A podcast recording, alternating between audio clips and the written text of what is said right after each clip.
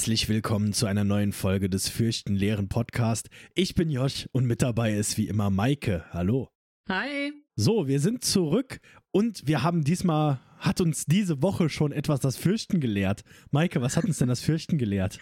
Ja, etwas ganz Besonderes, nämlich die Jess von Grabesstille. Ja, genau. Die, die hat uns das Fürchten gelehrt mit Feedback. Oh, das ist ja äh, immer gefährlich, ne? Man weiß nie. Also, Feedback ist gut gesagt, ne? Sie hat eine Ergänzung mhm. zu unserer ersten Folge zur Einführung über das Unheimliche und über Freuds Aufsatz, weil der Freud hat scheinbar noch mehr in die Richtung geschrieben. ich würde sagen, wir hören einfach mal direkt rein. Ja, absolut. Also ich möchte vorab sagen, dass ich keine Expertin auf dem Gebiet bin, jedenfalls kein Ausgebildete, aber ich hatte drei Jahre lang Psychologie als Hauptfach und da haben wir sehr, sehr viel über Freud gesprochen. Ihr habt ja in der ersten Folge angesprochen, was überhaupt in Freuds Augen das Unheimliche ist, was es bedeutet, was es im Menschen macht. Und da habe ich mir persönlich die Frage gestellt, ja, wenn wir doch solche Angst davor haben, wenn wir doch dieses Gefühl des Unheimlichen gar nicht mögen, warum sind wir dann so fasziniert davon? Warum sind wir so fasziniert vom Schrecklichen, vom Grausamen? Warum schauen wir Horrorfilme und hören solche Horrorpodcasts? Wenn man jetzt ein paar Theorien von Freud mit reinmixt, dann hat man da eigentlich eine gute Antwort drauf. In einem seiner Aufsätze jenseits des Lustprinzips stellt er eine Theorie auf. Und zwar, jeder Mensch hat zwei Haupttriebe in sich drin. Zum einen den Lebenstrieb und zum anderen den Todestrieb. Trieb muss nicht sofort was Sexuelles heißen, sondern eben einfach nur ein Bestreben nach etwas. Der Lebenstrieb wird auch Eros genannt, der Todestrieb auch Thanatos. Eros und Thanatos stehen sich in ihrer Bedeutung gegenüber. Eros ist eigentlich ganz leicht zu erklären und auch logisch, denn der besagt theoretisch, dass der Mensch ein möglichst langes Leben anstrebt und sich zu Dingen hingezogen fühlt, die ihn gut fühlen lassen, die ihm in diesem Bestreben nach einem langen Leben auch helfen. Darum sind Menschen in manchen Belangen auch einfach egoistisch oder gesund narzisstisch, alles natürlich in einem gedeckten Rahmen, sage ich mal. Dagegen steht natürlich Thanatos, das, worauf ich eigentlich hinaus möchte. Das war lange Zeit ein sehr umstrittener Begriff der Psychoanalyse, denn Freud sagt damit, dass genau das Gegenteil gleichzeitig der Fall ist. Der Mensch, der möchte nicht nur ein besonders langes Leben, er möchte auch gleichzeitig das Leben so schnell wie möglich beenden. Und damit ist nicht zwingend der Tod gemeint, sondern einfach der Stillstand des Lebens, die Nicht-Weiterentwicklung des Selbst sozusagen. Der Mensch möchte zurück in den anorganischen Zustand, sagt er selber. Dem Todestrieb kann man eigentlich alles zuschreiben, was Körper und Geist in irgendeiner Form schadet. Das heißt zum Beispiel Rauchen und Alkoholkonsum für den Körper natürlich schädlich oder eben auch das Zuführen von Angst für den Geist. Und das macht man ja natürlich, wenn man einen Horrorfilm schaut. Man sieht ihn ja an, um Angst zu haben. Oder man hört eben solche Podcasts, um sich das Fürchten zu lehren. Das alles ist Teil des Thanatos, des Todestriebes, der genauso im Menschen existiert wie eben der Lebenstrieb. In einem sowohl psychisch als auch physisch gesunden Mensch stehen beide Triebe eigentlich in einer guten Balance. Also es gibt sowohl Eros als auch Thanatos im Menschen. Freud hat ja sehr viele Theorien aufgestellt und Ansätze gemacht, wie eine psychische Störung entstehen kann. Und eine Imbalance von Eros und Thanatos ist auch einer davon. Weil wenn eines über das andere überwiegt, ist die Balance im Körper nicht mehr gleich und dadurch entsteht eben eine Störung. Ein Mensch mit einem überwiegenden Thanatos hat zum Beispiel häufiger suizidale Gedanken, während ein Mensch mit einem überwiegenden Eros leicht zum ungesunden Narzissmus neigt. Lange Rede, kurzer Sinn. Die Faszination mit dem Unheimlichen, dem Schrecklichen, dem Grausamen, alles, was so ein bisschen Angst macht und der Psyche nicht gut tut, ist also ganz normal laut Freud, da jeder Mensch einen gewissen Teil eines Todestriebes besitzt. So, das war das Feedback. Also erstmal vielen Dank, Jess, fürs Aufnehmen und für uns so wirklich gutes Feedback geben. Wir freuen uns ja immer, wenn wir noch mehr lernen können wir sind ja hier zwar Lehrer, aber auch Schüler zugleich in oh, diesem ja. Semester, in jedem Semester. Maike, du bist aber immer noch die fachlich äh, kompetentere von uns beiden. Äh. ja, also auch mal erst nochmal zu sagen, dass da innerhalb von drei, vier Minuten perfekt zusammengefasst wird, was der Freud in dem gesamten Aufsatz äh, breit tritt. Ich bin dankbar, dass wir den Aufsatz nicht komplett lesen mussten dann nochmal. Vielen ja. Dank dafür. äh, und ich habe eine schöne Überleitung tatsächlich von den Todes- und Lebenstrieben rüber zum Sandmann zurück.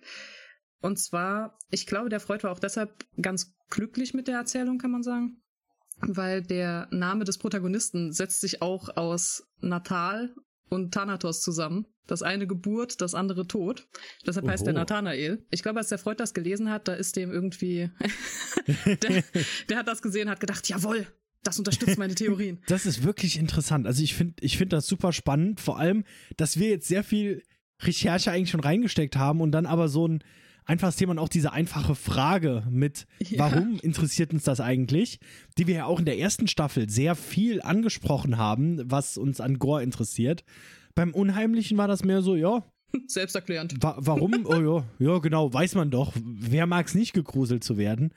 Nee, aber wir haben uns jetzt auch entschieden, grundsätzlich noch weiter, also hatten wir, glaube ich, sowieso so ein bisschen vor, aber jetzt auf jeden Fall noch mehr im Podcast auch nochmal auf dieses Thema dann mehr einzugehen und halt dann, wenn wir neue Themen besprechen, zu sagen, warum interessiert uns das trotzdem, warum wollen wir da trotzdem hin? Ja. Deshalb nochmal vielen Dank, Jess, und für alle, die diese Stimme sehr angenehm fanden, so wie wir es äh, finden Oh ja. und die sagen, oh ja, ich will noch mehr über gruseliges Wissen. Grabesstille Podcast.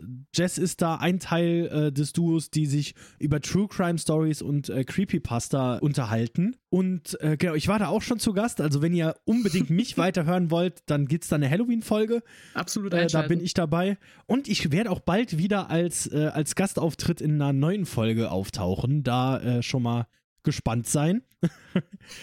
Aber dann lass uns jetzt doch, du hast ja schon in den Sandmann übergeleitet, dann lass uns direkt weiterreden. Maike, was wird uns denn jetzt aber diese Woche das Fürchten lehren? Ja, also wir beschäftigen uns immer noch ein bisschen mit dem Sandmann, weil letzte Woche waren wir da nicht ganz fertig. Ähm, heute mehr die Interpretationen und auch ein paar Adaptionen, die wir uns angucken wollen. Und schlussendlich auch, wie der Sandmann dann überhaupt so angekommen ist. Sowohl damals als auch bei uns. Vielleicht fangen wir mal so ganz allgemein an. Ähm, das hatten wir auch letzte Folge schon ein bisschen angerissen. Das ist ein sehr gefüllter Text in Bezug auf Unsicherheiten. Also nichts, was erzählt wird, ist wirklich 100% klar, sondern der Erzähler sagt schon, ach, ich habe das vom Hören sagen, ah, ich habe da mal nachgefragt, man munkelt, man munkelt. Und diese Unsicherheiten, die bleiben auch auf, auf so einer strukturellen Ebene in dem Text drin. Also zum Beispiel dieser komplett fantastische Traum, von dem der Nathanael erzählt, so, ja, wir standen da vorm Traualtar und dann kam der Coppelius und fliegende Augen und Feuerkreise. ähm, das zum Beispiel, nicht nur, dass das am Ende vorkommt, wo er vollkommen durchdreht und immer vom Feuerkreis anfängt, sondern es ist eigentlich auch quasi wie eine Vorausahnung auf das Schicksal von Olympia, weil Mhm. in ihrer Szene passiert ja genau das. Jemand hat ihr die Augen rausgerissen und schmeißt sie dem Nathanael gegen die Brust. Deshalb dreht er in dem Moment wahrscheinlich auch so vollkommen durch. Es ist sogar Ja. vor dem Traualtar, wenn man so will, weil er auf dem Weg war, um ihren Heiratsantrag zu machen. Und Mhm. dieser komische Zusammenhang, dass er eigentlich von dem Ausbruch seines eigenen Wahnsinns vorher geträumt hat und dass es dann genauso passiert, das ist schon ein bisschen unheimlich, dass das so miteinander hängt. Du hast keine wirkliche Erklärung dafür. Warum? Mhm. Das ist einfach nur ein sehr gruseliger Zufall. Ja, stimmt, weil wir gehen ja hier davon aus natürlich, dass alles echt ist und nicht von Mhm. einem Autoren geschrieben und durchdacht. Ne? Genau. Äh, das, ist, das ist sehr spannend, ja. Auch, dass die, die Stadt, in der er studiert, die einfach nur als G bezeichnet wird, was Mhm. quasi jede beliebige Stadt sein könnte, sodass Es äh, Der typische True Crime-Fall halt eigentlich so, irgendwie ja. schon ein bisschen. Wir haben hier N aus G und dem ist Ja. Folgendes passiert. Genau, oder dann halt Nathanael, aber Namen wurden im Nachgang geändert oder sowas, ne? Ja, deshalb, also diese Unsicherheiten sind grundsätzlich schon angelegt in der Geschichte und die passen auch sehr gut zu dem Motiv der Geschichte, dass es viel um den Gegensatz zwischen Realität und Schein geht, zwischen einer klar wahrnehmbaren oberflächlichen Welt und der wilden, chaotischen Innenwelt darunter. Also zum Beispiel alleine, dass der, der Nathanael steht quasi in der Mitte und auf der einen Seite steht die Clara, die, das haben wir ja festgestellt, ne, so ganz rational ist, versucht alles zu erklären. Es gibt Mhm. magische Dinge, aber die langweilen sie eigentlich, weil sie die meistens schwachsinnig findet. Und auf der anderen Seite hat man den Coppelius, der so eine unerklärliche Horrorfigur ist. Und diese beiden Extreme, die zerren an dem Nathanael, einmal nach links, einmal nach rechts. Mhm.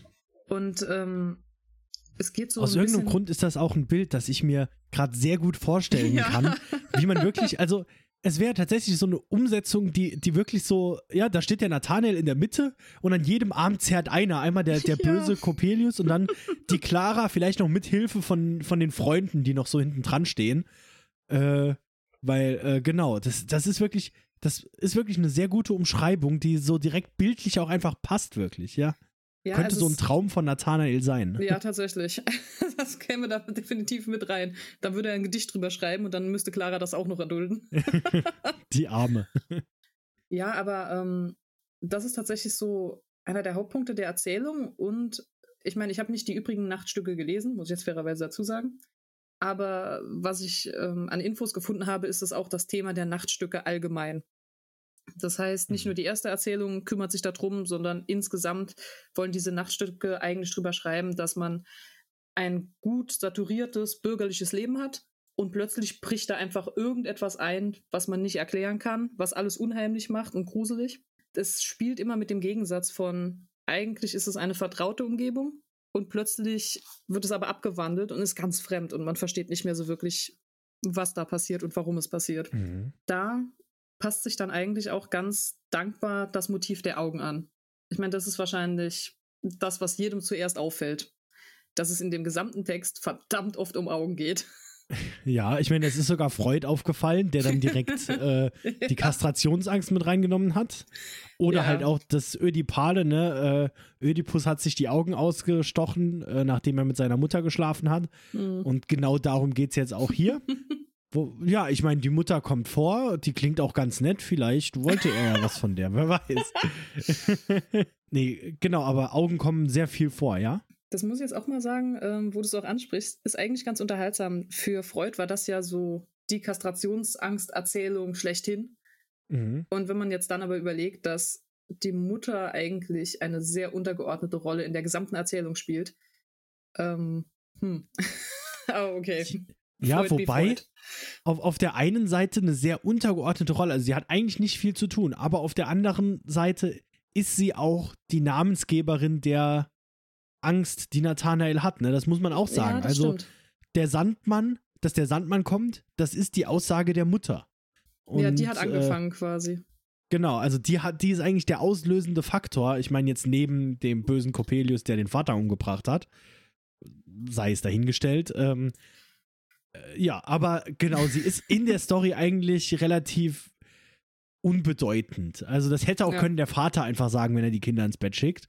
Aber in der Zeit war es halt noch so üblich, dass die Mutter die Kinder ins Bett schickt, ne? Und der Vater raucht seine Pfeife fertig. Vor allen Dingen auch, du hast diese Verlängerung der Mutterrolle in der Amme, die ja quasi auch eine Ziehmutter ist für jemanden und Mhm. die erzählt ja dann das gesamte Märchen. Also das stimmt schon irgendwie. Ja. Von den Mutterrollen kommt diese Erzählung von dem bösen Sandmann.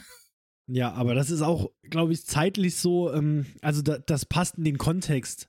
Wenn man drüber nachdenkt, ja, obwohl es eigentlich Märchenonkel heißt, denkt man meistens so an die Mutter oder halt die Amme, Mhm. die dann die Märchen erzählt und jetzt nicht unbedingt den Vater. Der ist auch heute, glaube ich, immer noch so, wenn man so die Bilder hat, ist der Vater immer noch so der, der dazu gezwungen werden muss, seinem Kind was vorzulesen. Ne? Ja, das ist so das typische Klischee. Männer sind halt beschäftigt, die müssen Zigaretten rauchen und Alkohol trinken und im Wohnzimmer sitzen, so die können jetzt nicht. Und, und äh, alchemistische Experimente durchführen. Genau das.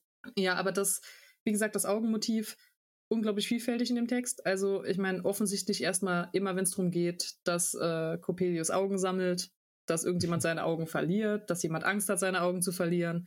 Ich meine, der Mhm. Nathanael schreibt da ein Gedicht drüber. Ähm, es ist ziemlich eindeutig, dass das wichtig ist. Und halt auch noch die, also noch dazu dann diese Wettergläser und allgemein die Genau. ist ja quasi eine Verlängerung der Augen, ne? Genau. eine, eine Verstärkung der Augen. Also es ist wirklich, es zieht sich wirklich durch den ganzen Text. Oh ja, und da spielt auch so ein bisschen mit rein die Namensgebung der Figuren wieder. Also genauso wie Nathanael aus ähm, Natal und Thanatos zusammengesetzt ist, Coppelius und Coppola. Die heißen auch deshalb so ähnlich, weil beide haben denselben Grundstamm aus dem italienischen Coppa. Und Coppa ist erstmal nur der Becher, aber im übertragenen Sinne auch die Augenhöhle. Und Mhm. zusätzlich gibt es ähm, Coppella, das ist auch ähm, ja ein Becher im Italienischen, allerdings spezifisch ein Becher für alchemistische Substanzen.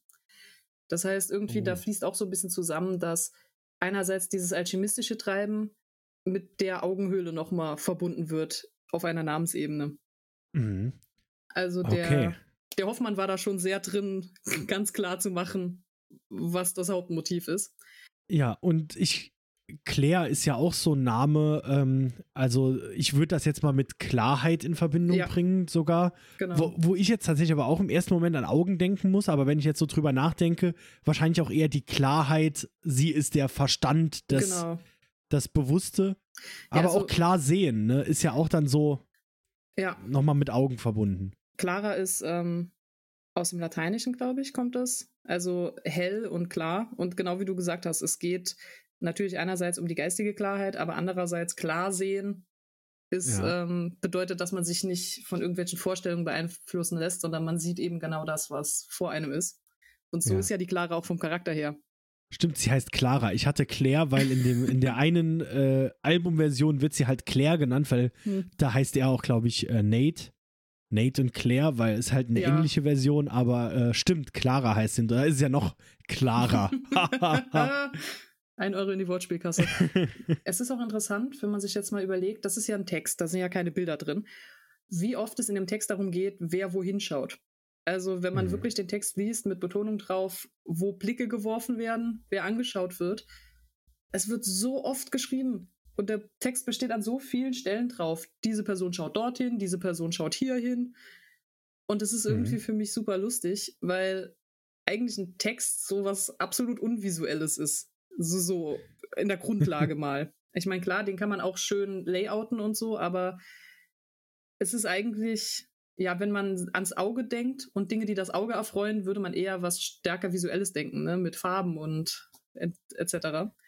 ja, das stimmt. Also es ist schon auf einer medialen Ebene ist es super faszinierend, dass er den Text benutzt und dann immer beschreibt, wo Leute hingucken, um zu betonen, dass es ums Schauen geht. Mhm. Als Erweiterung dieses Schein versus Realität. Es geht natürlich bei Augen auch immer darum, dass sie irgendwie beides so, beides in sich wiedergeben. Also einerseits, unsere Augen sind zum Schauen da. Das heißt, Ja. niemand würde zweifeln, wenn man sagt, ich sehe etwas und deshalb nehme ich an, dass es so ist, wie ich es sehe. Weil ja, selbsterklärend, so nimmt man eben die Welt wahr. Mhm. Und in dem Zusammenhang auch, wenn dir jemand Sand in die Augen streut, der macht dich nicht nur müde damit, sondern wenn dir jemand im echten Leben Sand in die Augen schmeißen würde, könntest du halt nicht sehen. Ja. Das heißt, diese ganze Idee vom Sandmann ist wirklich eine, wie soll man das sagen, eine Figur, die deine Wirklichkeitswahrnehmung stiehlt. Mhm. Was ja auch genau das ist, was dem Nathanael dann passiert. Ne? Genau. Dass seine, also natürlich Interpretation äh, vorausgesetzt, dass wenn in dem Fall seine Wirklichkeitswahrnehmung zerstört wird und er nicht mehr das sieht, was wirklich ist, sondern halt Figuren sieht und äh, Feuerkreise und Menschen, die es vielleicht, vielleicht ist tatsächlich Coppola und Coppelius eine unterschiedliche Person, Hm. wer weiß, ähm, genau. Ja, also ähm, es ist auch am Ende ein bisschen merkwürdig, was der Nathanael wahrnimmt, weil er ja irgendwie sagt, er guckt runter und er sieht den Coppelius riesig groß.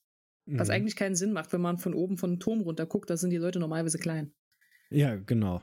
Also, ähm, ob der Coppelius jetzt wirklich eine, eine tatsächliche Person sein soll oder ob der in dem Moment nicht eher so ein, wie soll man das sagen, so ein geistiger Dämon ist, der Nathanael plagt.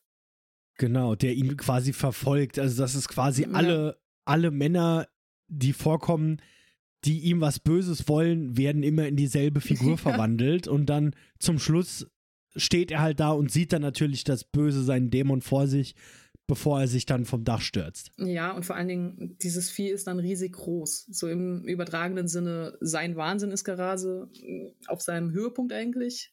Mhm. Und dann ist natürlich auch der böse Dämon Coppelius riesig.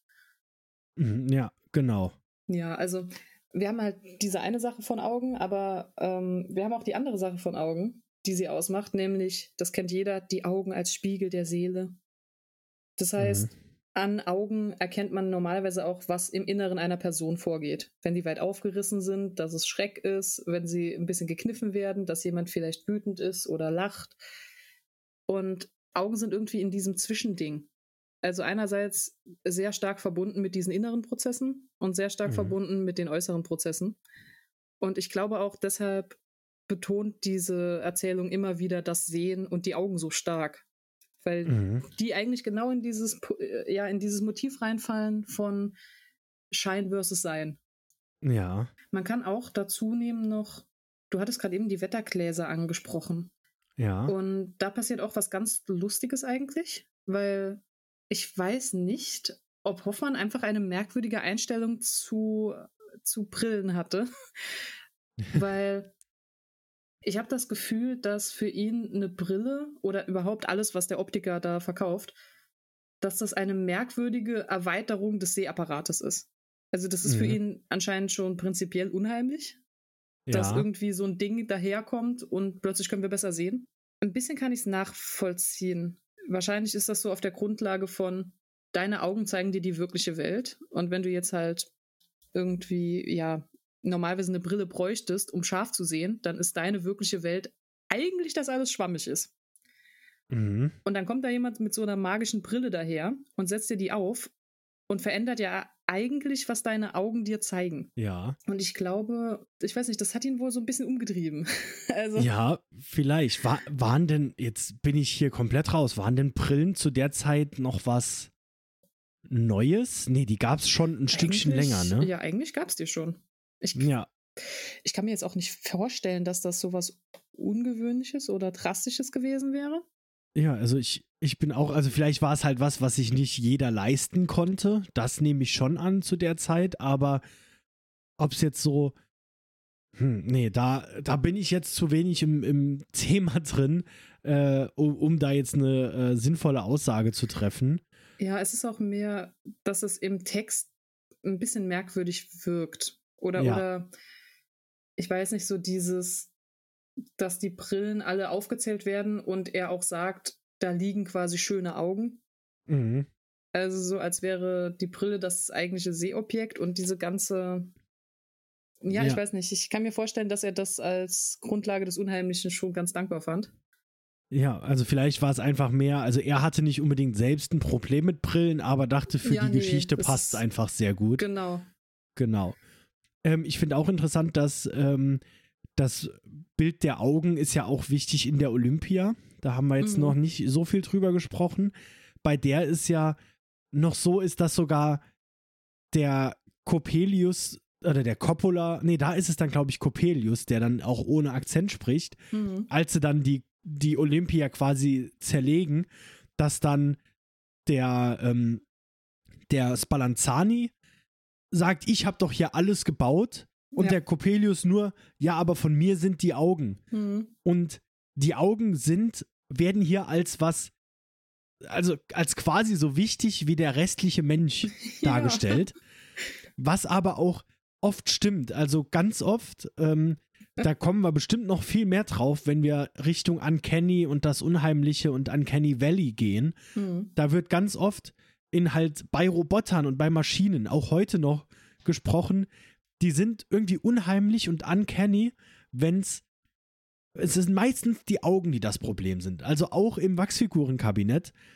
Die Wachsfigur an sich, die könnte eins zu eins echt sein. Du gehst ganz nah ran und dann siehst du so ein bisschen die Poren. Ja, aber was das Unheimliche ist, sind diese toten Augen, die ins Nichts mhm. starren. Weil die Augen, und das ist auch ganz oft bei Animationsfilmen und sowas, ja. dass die Augen sich nicht richtig bewegen oder irgendwie komisch aussehen und deshalb dann die ganze Animation kaputt ist. Und ähm, entsprechend Augen sind ein super wichtiger Bestandteil des Menschen. Deshalb, oh ja. man sagt ja, du hast ja selbst schon gesagt, ne, der, der, die Augen sind das Tor zur Seele. Und äh, wenn die Augen tot sind, gibt es halt keine Seele. Das ist dann natürlich auch mhm. ähm, spannend, was man kann sehr viel auch hier interpretieren und drüber reden, ne? Ja, also es ist, ähm, zwei Dinge dazu. Das eine, was ich ganz kurz anmerken muss, was mir vorher auch nicht so aufgefallen ist, aber wo wir nochmal drüber reden, als sich der Spallanzani und der Coppelius streiten, der Coppelius nimmt auch einfach die Olympia mit. Also er sagt, die Augen sind von mir und die Augen lässt er liegen und nimmt dafür den Rest mit. Was irgendwie, das ist auch merkwürdig für die Figur des Coppelius, weil eigentlich wissen wir von ihm, dass er Augen haben will. Also das ist das Erste, was er macht, ähm, wenn er selbstständig spricht in der Erzählung, dass er sagt Augen, Augen, Augen. Aber in dem Moment sind die Augen egal. Vielleicht, weil er sie selbst gebaut hat, aber er rennt jedenfalls nur mit der Olympia fort.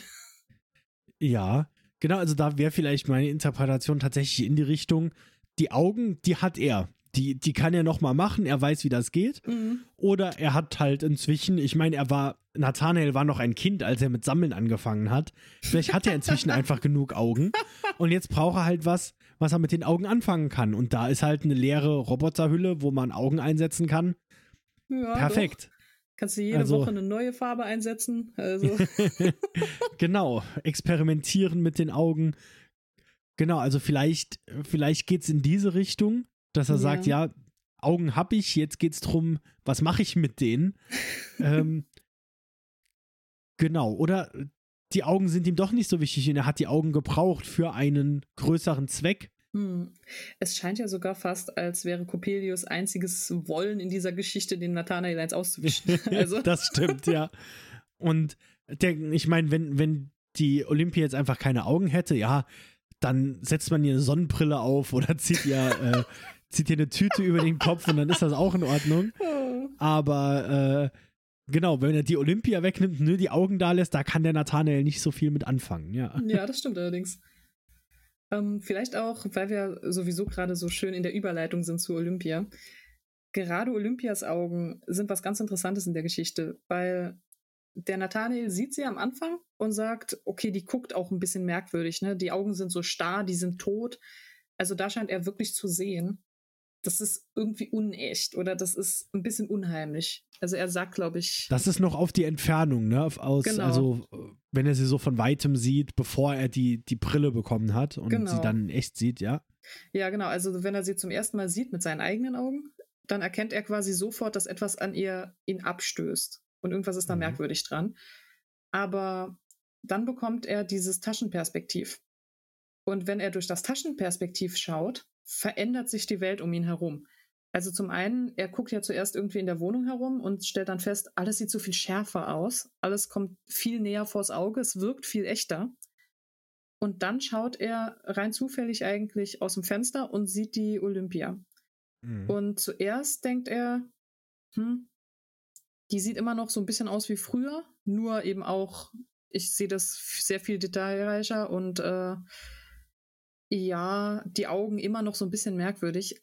Aber dann guckt er eben länger durch dieses Taschenperspektiv. Und je länger er schaut, desto faszinierter ist er ja davon, wie echt sie aussieht und die Augen plötzlich so lieblich.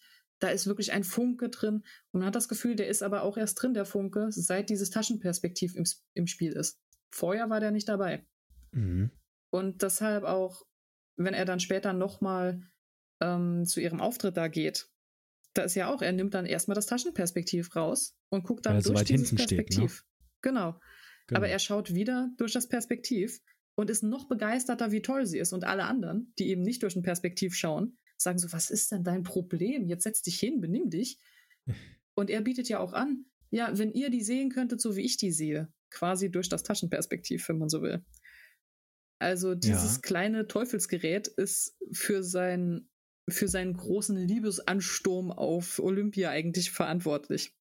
Und dann ist er wahrscheinlich blind vor Liebe, weil dann sitzt er ja auch Ja. vor ihr und hat die, hat das Taschenperspektiv nicht dabei und Genau. tanzt mit ihr und macht ihr einen Antrag oder will ihr einen Antrag machen, ist die ganze Zeit in ihrer Nähe, redet mit ihr und äh, da ist aber auch, es fließt wahrscheinlich mit ein, er hat's gesehen, er ist jetzt verliebt und jetzt Hm. er, ähm, er muss sie ja nicht so genau angucken, weil er ist ja sowieso ein sehr selbstbezogener Mensch Ja. und er, er guckt ja vor allem in sich selbst hinein eigentlich die meiste Zeit, liest seine Gedichte vor. Ich kann mir Mhm. richtig vorstellen, wie er neben ihr sitzt und einfach gar nicht merkt, wie sie genau aussieht, weil er einfach nur sein Gedicht liest und er hört sie, sagt, ach, ach, und dann ist ja alles gut. Ja, genau. ja, es ist so ein bisschen ähm, die Augen als Spiegel desjenigen, der davor sitzt. Ne? Also er Mhm. guckt rein und er sieht sich eigentlich dann nur selbst drin. Und er sieht Ja. sich in allem bestätigt. Und so lange ist das natürlich schön und toll. Mhm. Er merkt ja sogar manchmal, dass wenn er sie anfasst, so, oh, die ist aber merkwürdig kalt. Das soll eigentlich nicht so sein. Hm, Mhm. Egal. Oh ja. Hat wahrscheinlich irgendeine seltene Krankheit, ist doch kein Problem.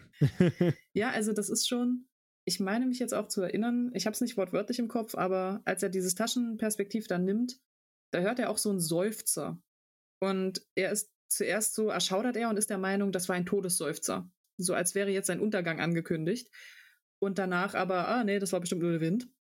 Mhm. Und dieses zwiespältige, zu kurz scheint er zu ahnen, dass es auf die Tragödie zugeht, aber dann, ne, das, das passiert halt auch, wenn er mit der Olympia umgeht, weil immer wieder wird so angeschnitten, ach, eigentlich ist da was merkwürdig dran. Mir ist auch aufgefallen, dass die irgendwie immer nur ach, ach, ach zu mir sagt. Aber äh, ist halt schön so, ja. Ja, wird schon passen. Wird Und ja auch alle, alle seine Freunde, äh, also nicht nur, dass er halt auf der Party, als er mit ihr tanzt, eher verächtlich angesehen wird und hinter seinem Rücken über ihn gelacht wird, was er ja auch mitbekommt, mhm. aber auch, also sein, äh, sein Freund Sigmund, der äh, sagt ihm ja auch direkt, ey, mit der stimmt was nicht, äh, ja. pass auf dich auf. Und er sagt nur, ah, du bist nur blind, du siehst sie nicht so, wie mhm. ich sie mhm. sehe. Und also er wird auch mehr als darauf hingewiesen. Also ähm, ja. eigentlich sollte er es bemerken, aber ja, wo die Liebe hinfällt, ne? Ja, aber wirklich. Und ich meine, zum Thema Olympia, diese Sache mit dem Automaten, das ist natürlich, mhm. das war damals sowieso äh, im Zeitgeist einfach drin. Also der Jensch, der seinen Aufsatz jetzt nicht über den, ähm, über den Sandmann geschrieben hat, sondern über die Fantasiestücke, aber der hat ja auch schon angefangen mit Unheimlich ist, was irgendwie belebt aussieht oder belebt wirkt und dann aber in Wahrheit gar nicht belebt ist. Und es ist so lange mhm. unheimlich, wie wir nicht wissen, was von beidem es ist. Und das genau. ist hier genau. ja auch so. Eigentlich, die Erzählung sagt erst am Ende ganz klar, das ist eine Maschine. Das heißt, wir erleben vorher die Olympia nur als unglaublich merkwürdige Person. So kalte Hände und die sagt immer dasselbe und sie tanzt mechanisch, aber es wird nicht so 100% klar gesagt, okay, Roboter. Ja. Ähm, und das ist so, dass der Automat was Interessantes war und was Unheimliches, das war eben einfach, ja, für, für das 18. Jahrhundert war das so ein, man kann eigentlich schon sagen, ein ganz klassisches Motiv. Man mhm. hatte, ich glaube, das habe ich auch in der Folge davor schon mal kurz erwähnt, aber man hatte diese Vorstellung des maschinellen Menschen. Ähm, mhm. Gott hat quasi den Menschen gebaut, wie man eine Maschine zusammensetzt. Und jetzt kann der Mensch Maschinen bauen. Und das Innere des Menschen funktioniert aber quasi wie ein wunderschöner Roboter. Also, weil der ist ja von Gott gemacht und Gott weiß, was er tut. Und das, was der Mensch baut, das ist etwas Interessantes, aber das kann nie so vollkommen sein, wie jetzt eben, was Gott gebaut hat. Ja. Und dann gab es ganz viele Aufsätze auch damals, wo Leute versucht haben, Analogien zu ziehen. Also es gab von einem französischen Arzt einen, der dann beschrieben hat, der Mensch ist wie eine Uhr. Und natürlich, wenn ich dieses Grundverständnis habe, dass Mensch und Maschine sich eigentlich nur darin unterscheiden, dass das eine von Gott gebaut ist und das andere vom Menschen selbst, dann ist dieses, was, wenn das Selbstgebaute vom Menschen irgendwann genauso gut ist wie der Mensch? Dann, dann hat das nicht nur einen religiösen Unterton, sondern einen stark unheimlichen Unterton, weil wie wollte ich es dann dann noch unterscheiden? Ja. Und auch das, das, äh, Relig also das Religiöse führt ja hier zum Unheimlichen tatsächlich. Wenn man sagt, ja, Gott hat den Mensch erschaffen und Gott ist allmächtig und dann mhm. ist aber auf einmal da ein Mensch, der einen Menschen erschaffen hat. Äh, ich meine, da geht es ja auch bei, bei Frankenstein auf eine andere Richtung drüber. Ja. Ähm, es ist einfach, äh, es erschüttert ja theoretisch dein ganzes Weltbild, weil das heißt, irgendwas an dem, was mir gesagt wurde, stimmt nicht, weil wenn ich einen Menschen erschaffen kann, bin ich jetzt auch Gott. Und das ist, äh, das ist dann schon fast was Existenzielles, was den Leuten Angst macht. Und äh, ist halt auch in die Richtung unheimlich dann, ne? Genau. Ja, also man muss auch überlegen, ähm, das war damals auch so, dass wirklich diese Dinge auf Wissenschaftsmessen vorgestellt wurden. Das heißt, ähm, das war auch nichts, was versteckt war oder so, sondern schon im im allgemeinen, ähm, im allgemeinen Auge der, der Gesellschaft mhm. quasi stattfand. Vielleicht gucken wir mal, ob wir da ein Bildchen auch noch dazu machen, weil es gab sehr unterhaltsame ähm, Maschinen, wo es wirklich dann darum ging, die sollen explizit, explizit zum Musikmachen zum Beispiel da sein. Und das Faszinierende mhm. ist dann, dass es eine menschenartige Maschine ist, die wirklich ein Instrument spielt, wie das sonst nur ein Mensch kann. Aber es ist halt eine Maschine. Also ähm, digitale Töne, so wie das jetzt heute so über Synthesizer oder GarageBand ja. oder wie auch immer funktioniert, das wäre damals so, oh mein Gott. Ja, also hat man dann tatsächlich einen Roboter hingesetzt, der ein Schlagzeug spielt, zum Beispiel. Gut, Schlagzeug wahrscheinlich eher nicht zu der Zeit, aber äh, ja, nee, die, die Bilder, die können wir dann auf Instagram posten, die kommen ja, genau, dann irgendwann äh, mit dazu raus. Vielleicht sogar als Folgenbild. Ja, also, weil das, das ist wirklich ähm, für, für alle Menschen, die in der Nähe von Berlin wohnen, die hier ins Computerspielmuseum gehen wollen. Da werden diese Maschinen zum Beispiel auch vorgestellt, weil es eigentlich die ersten Schritte in Richtung Computerspiele waren. Ähm, man wollte mhm. Spielautomaten und diese Spielautomaten sollten selbstständig agieren. Also der oder einer der bekanntesten, vielleicht nicht der bekannteste, aber einer der bekanntesten ist der Schachtürke von Wolfgang von Kempelen. Der mhm. wurde 1769 vorgestellt und das war eben eine Maschine. Das sah auch wirklich aus wie so in typisch osmanischer Kleidung, so ähm, eine Figur an einem Schachtisch. Und die hat angeblich selbstständig Schach gespielt. Ich meine, der Clou an der Maschine war, dass ähm, der Campbellin unterhalb der Maschine einen Hohlraum gebaut hat und da hat er dann jemanden reingefärscht und der hat das äh, gespielt. Also die Maschine hat eigentlich nicht funktioniert. Aber die Faszination war trotzdem ungebrochen. Und ähm, das galt lustigerweise auch für Hoffmann. Also man weiß, dass Hoffmann sich unglaublich für das Thema der Automaten interessiert hat, dass er Berichte hatte, eben über die Entwicklung vom Schachtürken unter anderem, aber mhm. auch zu Vorführungen gegangen ist, wenn da irgendwo eine große Messe war und man dann gesagt hat, ja, hier, wir haben einen Automaten, der wirklich selbst Musik spielen kann. Da war der Hoffmann mit dabei und hat sich das angeguckt. Ähm, er hat auch, bevor er den Sandmann geschrieben hat, ich glaube so zwei Jahre vorher, ein, zwei Jahre vorher, hat er bereits eine Geschichte geschrieben über einen Automaten, der ähnlich wie Olympia ähm, zwei Menschen in seinen Bann zieht und wo es besonders darum geht, eben zu sagen, ist es jetzt ein Mensch oder ist es doch ein Automat? Also. Also er hatte schon eine Faszination mit dem ja. Thema und war sehr äh, drin. Ja. Was halt absolut. auch fürs Unheimliche einfach äh, wichtig ist, du hast es jetzt eben schon kurz angesprochen, aber ich möchte es nochmal verstärken, dass, wie Jens ja schon sagte, unheimlich ist es, solange wir uns nicht sicher sind, ob es mhm. beseelt ist oder nicht. Und wenn man dann, ich habe mir jetzt auch mal gerade das Bild von dem Schachtürken angeguckt und wenn man so von weitem sieht, dann sieht das aus, als würde da jemand sitzen, der gerade Schach spielt. Und mhm. gut, wenn man dann genauer hinguckt oder näher dran ist, dann sieht man relativ schnell, okay, nee, äh, nicht so ganz, aber ähm, trotzdem ist es so, man ist sich jetzt im ersten Moment nicht sicher. Ist das ein Mensch? Ist das eine Maschine? Und Vielleicht ist es einfach nur ein sehr komischer Mensch, äh, aber nee, es ist doch nur eine realistische Maschine oder wer weiß.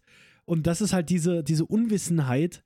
Und das ist ja auch so eine Angst, die wir dann später auch noch besprechen werden in anderen mhm. äh, Folgen, wenn es dann darum geht, ja, also wirklich eine Angst. Hier wird es ja nicht so sehr als Angst dargestellt, habe ich, äh, also handle ich gerade mit einer Maschine oder mit einem Menschen, sondern mehr so sogar, gegen Ende ist es mehr ein Witz, eine Punchline, kann man fast sagen. Ja. Aber es gibt auch ganz viele dann äh, ähm, Filme, Bücher, alles Mögliche darüber, ist das gerade eine Maschine oder ist das ein Mensch? Mhm. Und äh, mhm. das ist dann wirklich, wo man dann eine Angst hat, ne? Wenn vor dir einer steht, jetzt mal als Beispiel bei Alien, ähm, gibt es dann einen größeren Twist, wo einer der Charaktere auf einmal äh, herauskommt, dass es ein Roboter ist, ähm, als er den Kopf abgehackt bekommt und dann mhm. aber weiterredet. Und ähm, es hat in dem Fall jetzt gar keine direkte Auswirkung auf dich, dass es ein Roboter ist, weil er sonst die ganze Zeit ganz normal ist. Aber trotzdem, in dem Moment, wo du rausfindest, das war ein Roboter, ja. ist irgendwas komisch. Ja gut, weil ähm, wir Menschen neigen dazu zu denken, dass wir das Besonderste sind, was das Universum zu bieten hat. Und wenn dann irgendetwas daherkommt, was perfekt menschenähnlich ist und sich dann als etwas anderes herausstellt, dann sind wir erstmal erschüttert. So viel ja, kann genau. das sein. Genau, und da, also da werden wir auch noch sehr viel drauf oh, ja. eingehen. Das ist halt wirklich das Gute, dass in diesem Buch, in einer Kurzgeschichte oder Novelle, alles vorkommt, was wir diese Staffel besprechen wollen. Eigentlich könnten ja. wir diese Folge aufnehmen und dann sagen: So, Fertig. Jetzt wisst ihr, was unheimlich ist. Wir haben alles besprochen. Jetzt gehen wir wieder heim. Auf Wiedersehen. Staffel 3 kommt dann Anfang 2023. Ja, also ich glaube auch, dass ähm, als Freud sich da dran gesetzt hat, der war einfach ein großer Fan von dieser Geschichte und deshalb hat er seine Kategorien des Unheimlichen stark an dieser Geschichte entlang entwickelt. Weil, wie gesagt, alles, was ihm einfällt, was irgendwie gruselig wäre, kommt in dieser Geschichte vor.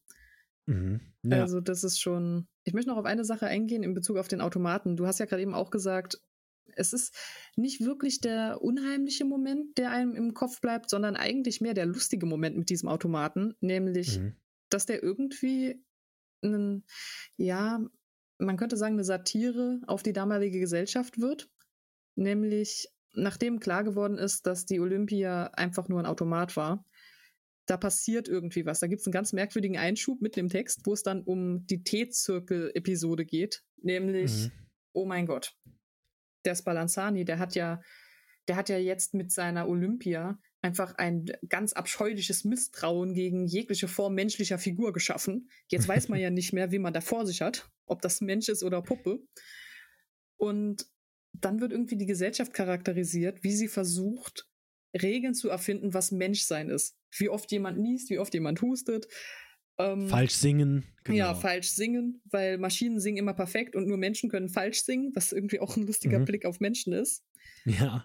Ähm, es ist ein bisschen gegendert auch, weil es geht vor allen Dingen um die Wahrnehmung der Frauen zur damaligen Zeit. Also, dass ja. die Frauen jetzt unperfekt sein müssen, damit die Männer überhaupt wissen, dass es eine Frau ist und kein Automat. Ja. Ich weiß nicht, ich habe mit einem Freund darüber gesprochen, der stur der Meinung ist, dass das nicht so positiv zu sehen ist, dass das immer noch ein sehr negatives Frauenbild äh, tief in sich enthält. Ich weiß nicht, ob ich da 100% zustimme. Ähm, ich bin schon der Meinung, dass da so ein bisschen gesagt wird, okay, uns ist allen bewusst, dass unsere Anforderungen in der Gesellschaft gegenüber anderen Menschen, vor allen Dingen Frauen, schon ein bisschen übertrieben sind.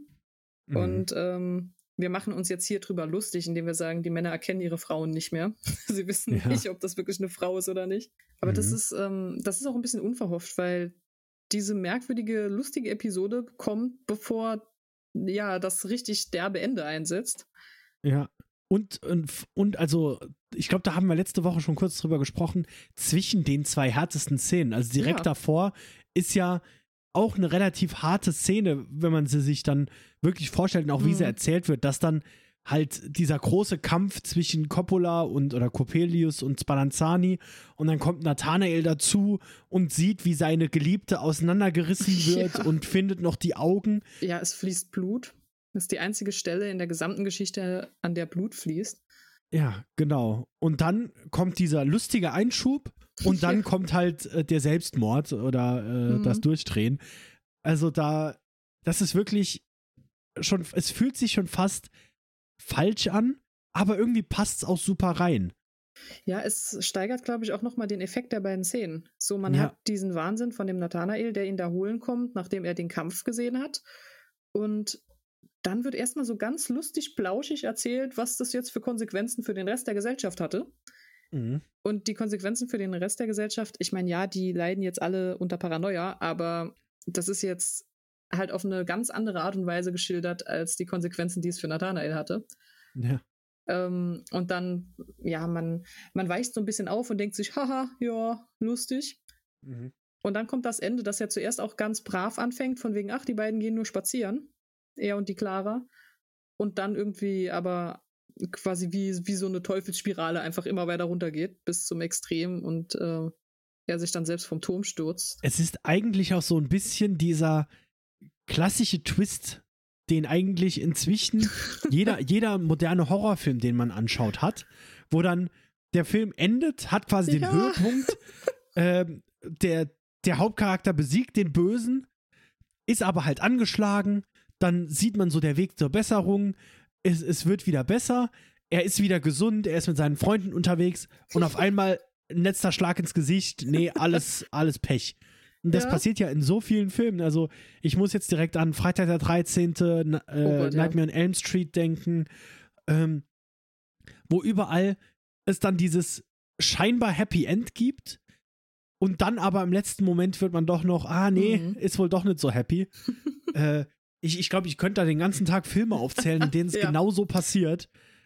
Ist einfach ein guter, ein, ein guter Baustein, den man immer schön in solchen Stories benutzen kann. Oh ja. Vielleicht auch auf der Grundlage, das ist so quasi das letzte Motiv, wo wir jetzt nochmal so ein bisschen drauf eingehen wollen, aber der Wahnsinn von Nathanael, der ihn da am Ende nochmal wirklich von jetzt auf gleich eigentlich holen kommt. Also, was vielleicht ganz interessant ist zu wissen, so im 18. Jahrhundert war das noch so der Fall. Es gibt eben noch keinen Freud, es gibt noch keine Psychoanalyse. Es gibt aber sehr wohl Tollhäuser, wo man die Leute hinbringt, wenn sie durchdrehen oder unangenehm werden. Mhm. Und damals war das auch es geht nicht wirklich darum, jemanden zu haben, der krank ist, den man heilen will, sondern es geht auch ein bisschen darum, jegliche abweichende Lebenseinstellung zu schnappen und wegzusperren, damit es mhm. nicht irgendwie den Namen der Familie in den Dreck zieht oder sowas. Und interessanterweise, Hoffmann hatte in seinem Freundeskreis zwei, ähm, ja, zwei Irrenärzte. Der eine, der ihm einfach von Patienten erzählt hat und der andere, der tatsächlich Leiter einer Irrenanstalt war. Mhm. Und beide haben ihm quasi Futter gegeben für diese Erzählung. Und er konnte sich dann, wenn man, wenn man das so will, er konnte sich so ein bisschen wissenschaftlich damit auseinandersetzen, was da eigentlich mit dem Nathanael passiert. Weil er erzählt ganz am Anfang, dass es ein Kindheitstrauma gibt. Er erzählt, wie dieses Kindheitstrauma sich verfestigt, wie es nochmal ausbricht, wenn der Nathanael so Anfang 20 ist. Also äh, mhm. zumindest ich nehme an, dass er um die Anfang 20 sein muss, weil als Student in einer anderen Stadt und gerade ja. im Begriff seine Studien abzuschließen, das könnte irgendwie, könnte Pi mal Daumen aufgehen. Ja, klingt, klingt passend, ja. Ja, und dann bricht das Ganze ja nochmal auf und dann wird ja auch geschildert, wie es sich verhält, nämlich dass solange er ähm, auf sich gestellt ist, dass es dann offensichtlich schlimmer wird dass mhm. es nochmal besser wird, nachdem er nach Hause zu Familien und Freunden gegangen ist, also das Umfeld gewechselt hat und entsprechende Unterstützung von denen bekommen hat. Und ja, aber sobald er dann wieder zurück ist und auf sich selbst gestellt ist, dann verschlechtert es sich ja wieder bis zu dem Punkt, wo, wo er quasi rettungslos verloren ist. Mhm. Und das ist nicht nur nach Freud gesagt, der klassische Fall von Kindheitsneurose und ähm, ja, un unschöner Ausgang am Ende, sondern es liest sich auch ein bisschen, wie man so einen Fallbericht schreiben könnte. So von mhm. wegen, der Patient hat das und das Trauma aus der Kindheit, das wird so und so verarbeitet und er neigt deshalb dazu, sich zum Beispiel in Fantasien zu flüchten und den ganzen Tag über sich Dinge auszudenken, die teilweise aufgrund des Traumas sehr negativ werden. Mhm. Also das ist schon nicht nur, dass diese Erzählung zum Thema hat, dass der Nathanael wahnsinnig wird, sondern auch, wie sie aufgestaffelt ist, ist äh, wie eine literarische Auseinandersetzung damit. Stimmt, das ist, das ist spannend. Und das bevor es eigentlich richtige Studien dazu gab. Mhm. Ne? Also er hat auch nur von den Erzählungen seiner Bekannten quasi analysiert, könnte man sagen. Das ist spannend, ja. Ja. Ähm, was mir jetzt gerade aufgefallen ist, so während, während wir uns unterhalten haben, äh, also wir hatten jetzt gerade noch über die, ähm, über die diesen witzigen Teil dann, wo dann drüber gesprochen wird, wie die Leute jetzt darauf eingehen, wie man erkennt, ob jemand ein Mensch ist oder nicht. Aber im Endeffekt ist es ja so, dass der Spallanzani mit seiner Olympia niemanden überrascht hat oder ähm, er konnte niemanden täuschen, genau, außer diesen einen. Und das ist einer, der ja im Endeffekt dann kurz drauf in ein Tollhaus gegangen ist. ähm, hm. Trotz allem ist es so, dass er, äh, dass hier jetzt nicht gesagt wird, ja, und seitdem wird über die Geschichte des Verrückten äh, erzählt, der durchgedreht ist, weil er sich in einen Roboter verliebt hat, sondern es wird trotzdem aber er rund erzählt, ja, der hat einen täuschend echten Roboter gebaut und ja. deshalb äh, hat jetzt jeder Angst, ob denn die Freundin echt ist. Ob das noch irgendeine Bedeutung hat, bin ich jetzt gerade so am Überlegen, weil ansonsten ist es ja halt so, diese Stelle eigentlich relativ unpassend. Im Text haben wir jetzt schon besprochen. Ob er es mhm. wirklich nur gemacht hat, um den Schlag am Ende nochmal zu verstärken. Oder ob er vielleicht auch in diese Richtung irgendwas, vielleicht auch einfach nur eine Aussage über das, wie sich solche Gerüchte und Erzählungen verbreiten. Ich mhm. weiß es nicht, ob es da noch einen Analyseansatz gibt. Also ich, ich weiß nicht, ob es einen offiziellen Analyseansatz gibt. Wahrscheinlich, es gibt ja genug Interpretationen. Ja. Aber ähm, ich könnte es vergleichen und zwar, ich glaube, die Unheimlichkeit in der Szene, die hinter der Lustigkeit der Formulierung ein bisschen zurückbleibt, aber die eigentliche Unheimlichkeit für die Leute ist ja, dass sie eigentlich jetzt etwas erlebt haben, von dem sie nicht dachten, dass es möglich ist. Also du hast gesagt, mhm. ja, er hat niemanden täuschen können. Allerdings, die Leute haben nicht gesagt, ach, der komische Roboter von Spallanzani, sondern sie haben gesagt, die komische Tochter von Spallanzani. Also sie haben schon angenommen, das ist Stimmt. ein Mensch, das ist nur ein unglaublich merkwürdiger Mensch. Und ich glaube, das ist so, das können sich wahrscheinlich ähm, heute wenig Leute vorstellen, die damals nicht die erste Verfilmung von The Ring gesehen haben. Aber für mich war das damals zum Beispiel auch was, als ich zum ersten Mal gesehen habe, wie Samara aus dem Fernseher klettert. Mhm. war das absolut bizarr, weil so etwas hatte ich vorher noch nie gesehen. Ja. Und es war richtig überzeugend dargestellt. Und deshalb war die Szene so super unheimlich, weil ich mir nie bewusst war, dass so etwas überhaupt geht. So, Ja. was ist das? Und ich glaube, so ein bisschen in die Richtung tendiert das hier auch. Sie wussten gar nicht, dass ein Automat so täuschend echt sein kann, dass es ihnen nicht sofort auffällt. Mhm. Und das ist so, ja, ihnen ist aufgefallen, dass irgendwas nicht stimmt, aber sie haben halt, ne, so, ja, die ist halt komisch. Und jetzt zu merken, oh, ein Automat kann so lebensecht sein, dass ich zunächst trotzdem noch annehme, es ist ein Mensch. Ich glaube, so das ist die Mhm. Unheimlichkeit, die in der Gesellschaft dann rumgeht in dem Moment. Ja, da, gut, das ist, da, da ist was dran. Das ist eine gute äh, Analyse. An den Teil habe ich nicht gedacht. Sie sagen die verrückte Tochter oder die komische Tochter. Sie sagen nicht Ja. dieser Roboter, ja. Also sie vergleichen sie schon ein bisschen damit. Also sie sagen schon, sie ist püppchenhaft oder, oder sie hat ein Wachsgesicht oder sowas, aber ich bin mir nicht sicher, inwieweit die Leute wirklich sich bewusst waren, dass das nur ein Automat war. Ja, okay, das, da ist was dran, das stimmt. Okay, ich glaube, mit den Analysen sind wir dann auch soweit Hm. durch. Dann äh, an, im Anbetracht der Zeit, wir sind schon wieder ein gutes Stück am Aufnehmen, äh, äh, gehen wir mal weiter. Eine Frage, die ich eben sehr unterhaltsam finde auch, ist, Mhm. die habe ich aus dem Lektüre-Schlüssel geklaut, sage ich gleich dazu. Aber Ja. warum begeht Nathanael am Ende Selbstmord? Was ist jetzt der auslösende Punkt? Mhm. Ich lasse dich erstmal antworten, bevor ich meine eigenen Gedanken dazu formuliere. Ja, also meine erste Frage wäre, gibt es denn hier eine Antwort im Lektüre-Schlüssel oder ist Nee. hier wirklich nur die Frage, okay, es ist nur eine offene Frage. Du kannst komplett alles richtig sagen. Tatsächlich in meiner, in, in meiner, also wie ich das Buch gelesen habe, bin ich nicht davon ausgegangen, ich hätte das nicht unbedingt als Selbstmord im Sinne von, er wollte jetzt sein Leben beenden angesehen, sondern er dreht einfach durch und so wie ich das interpretiere, so wie ich es verstehe, wenn ich es lese, stürzt er sich nicht in seinen Tod, sondern er ist einfach komplett durchgedreht, sieht die Feuerkreise sich drehen und will jetzt einfach nur, sieht dann den Coppola ja unten stehen, den Coppelius, und will einfach auf den schnellsten Wege zu ihm. Und der schnellste Weg zu ihm ist halt jetzt da runter, weil er ihn jetzt fangen will. Das war irgendwie immer mein erster Gedanke, wenn ich die Geschichte lese oder höre. Also es ist nicht, dass er jetzt sein Leben beenden will, sondern einfach, er ist gerade in einer anderen Welt und fällt quasi aus Versehen in den Tod. Mhm. Das ist, das ist irgendwie mein erstes Gefühl. Ich bin mir auch nicht sicher, ich habe jetzt den genauen Wortlaut, wie es beschrieben ist, nicht mehr im Kopf, ob es auch so Sinn macht. Aber rein von meinem, von meinem Gefühl war das immer so die Vorstellung, die ich von dieser Szene habe. Ja, da würde ich soweit, glaube ich, sogar mitgehen. Ähm, Mhm. Was ich halt so faszinierend finde, ist, es wird so was super Interessantes angedeutet, nämlich er, er steht ja mit der Clara oben und sie haben ähm, eine schöne Aussicht über, über die ganze Szenerie und dann zeigt sie irgendwo hin.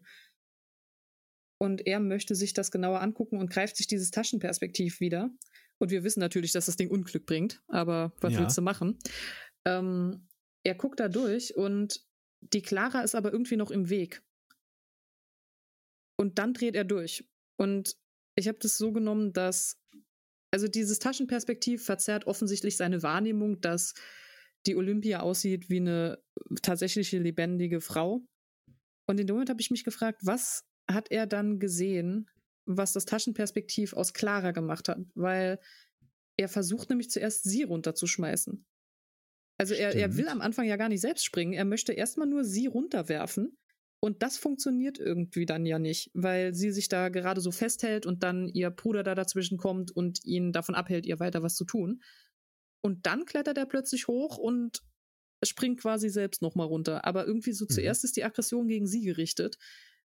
Und die, die Erzählung erklärt dir nie, was er jetzt da gesehen hat. Und ich finde das so unheimlich. Ja. Das, oh, das ist, das, das ist ein schönes, dieses, äh, dieses Bild, das einem nie gezeigt wird, ne, was es ja häufig, äh, ist quasi, wenn wir mal irgendwann eine Staffel über Lovecraft machen, ne, dieses Mhm. quasi, es wird nicht beschrieben, was man sieht, nur dass, wenn man es sieht, dreht man durch.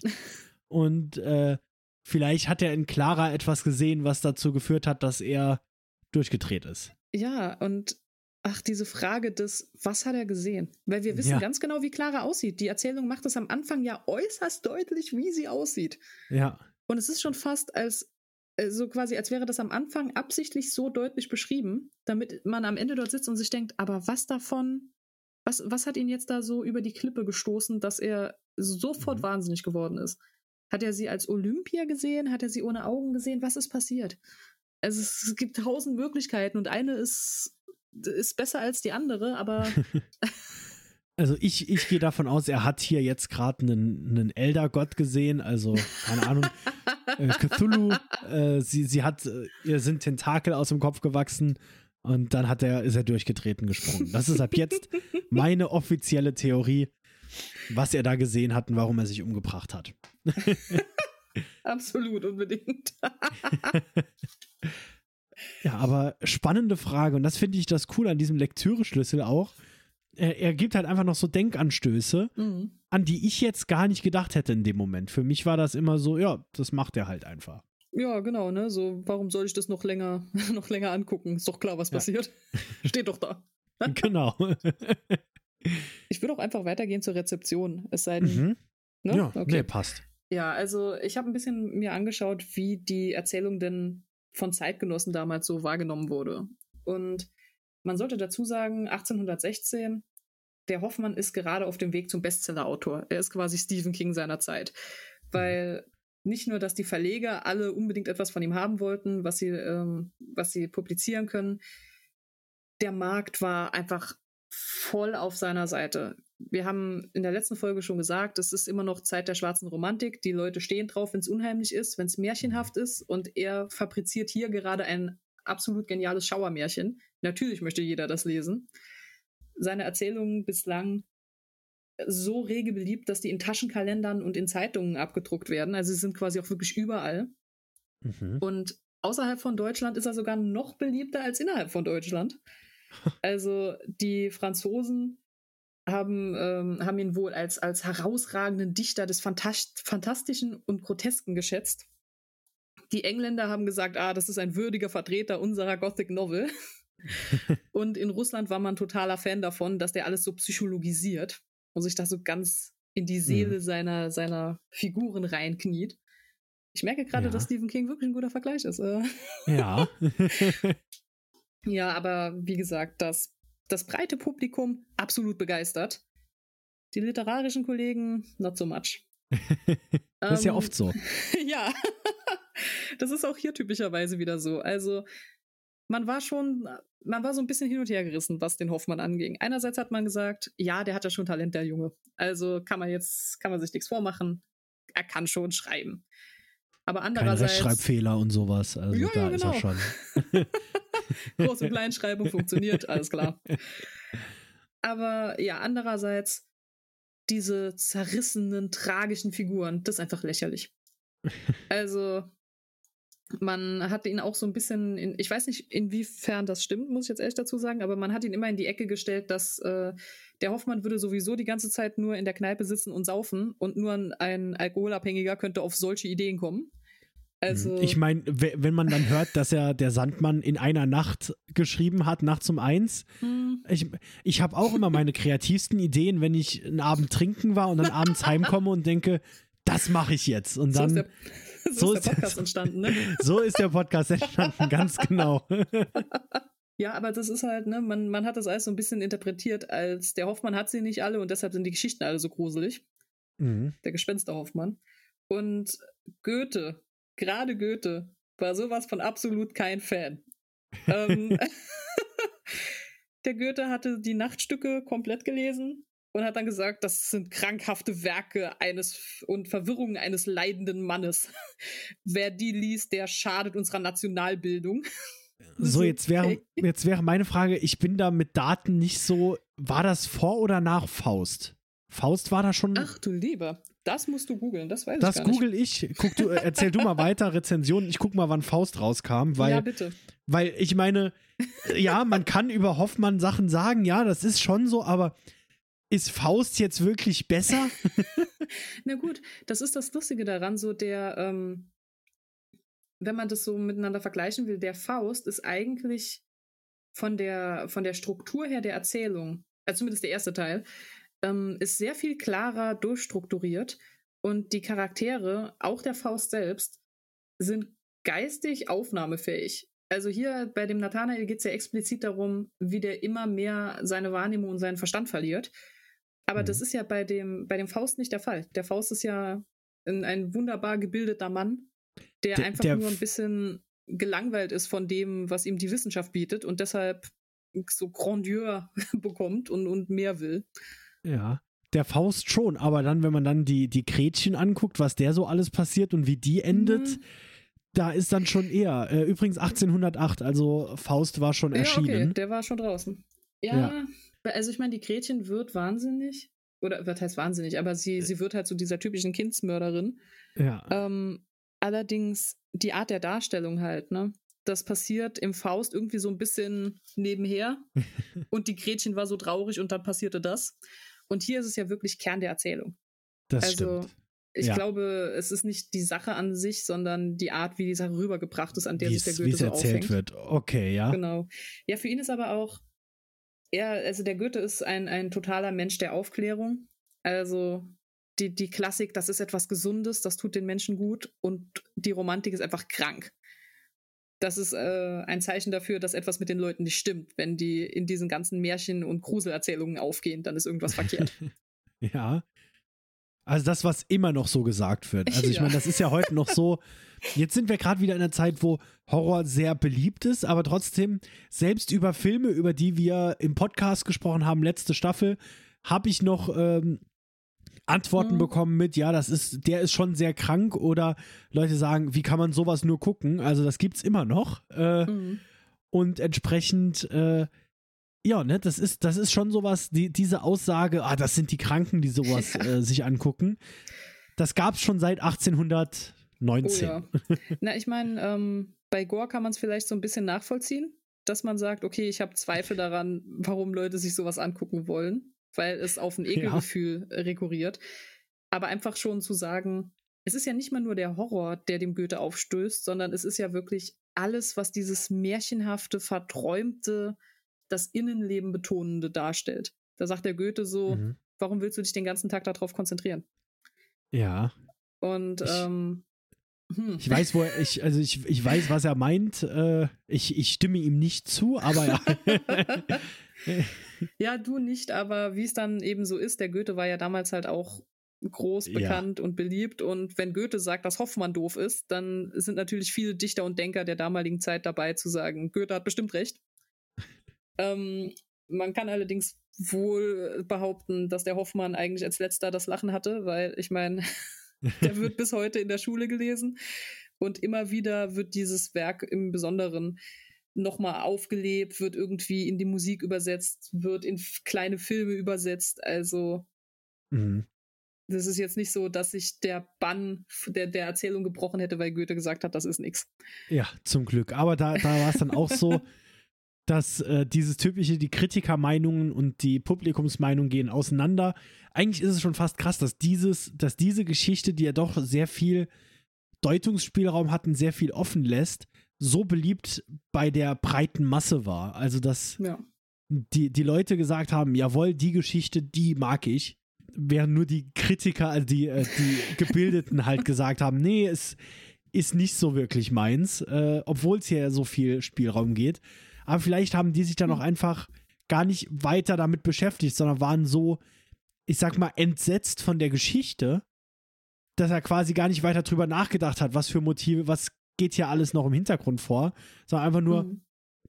ja, nee, das ist mir zu gruselig und weggelegt und gar nicht weiter drauf eingegangen. Ja, na, es gab halt so eine Herrschaftsmeinung, was ästhetisch schön ist und wie eine Geschichte auszusehen hat. Und die mhm. ist natürlich in der Romantik anders als in der Klassik.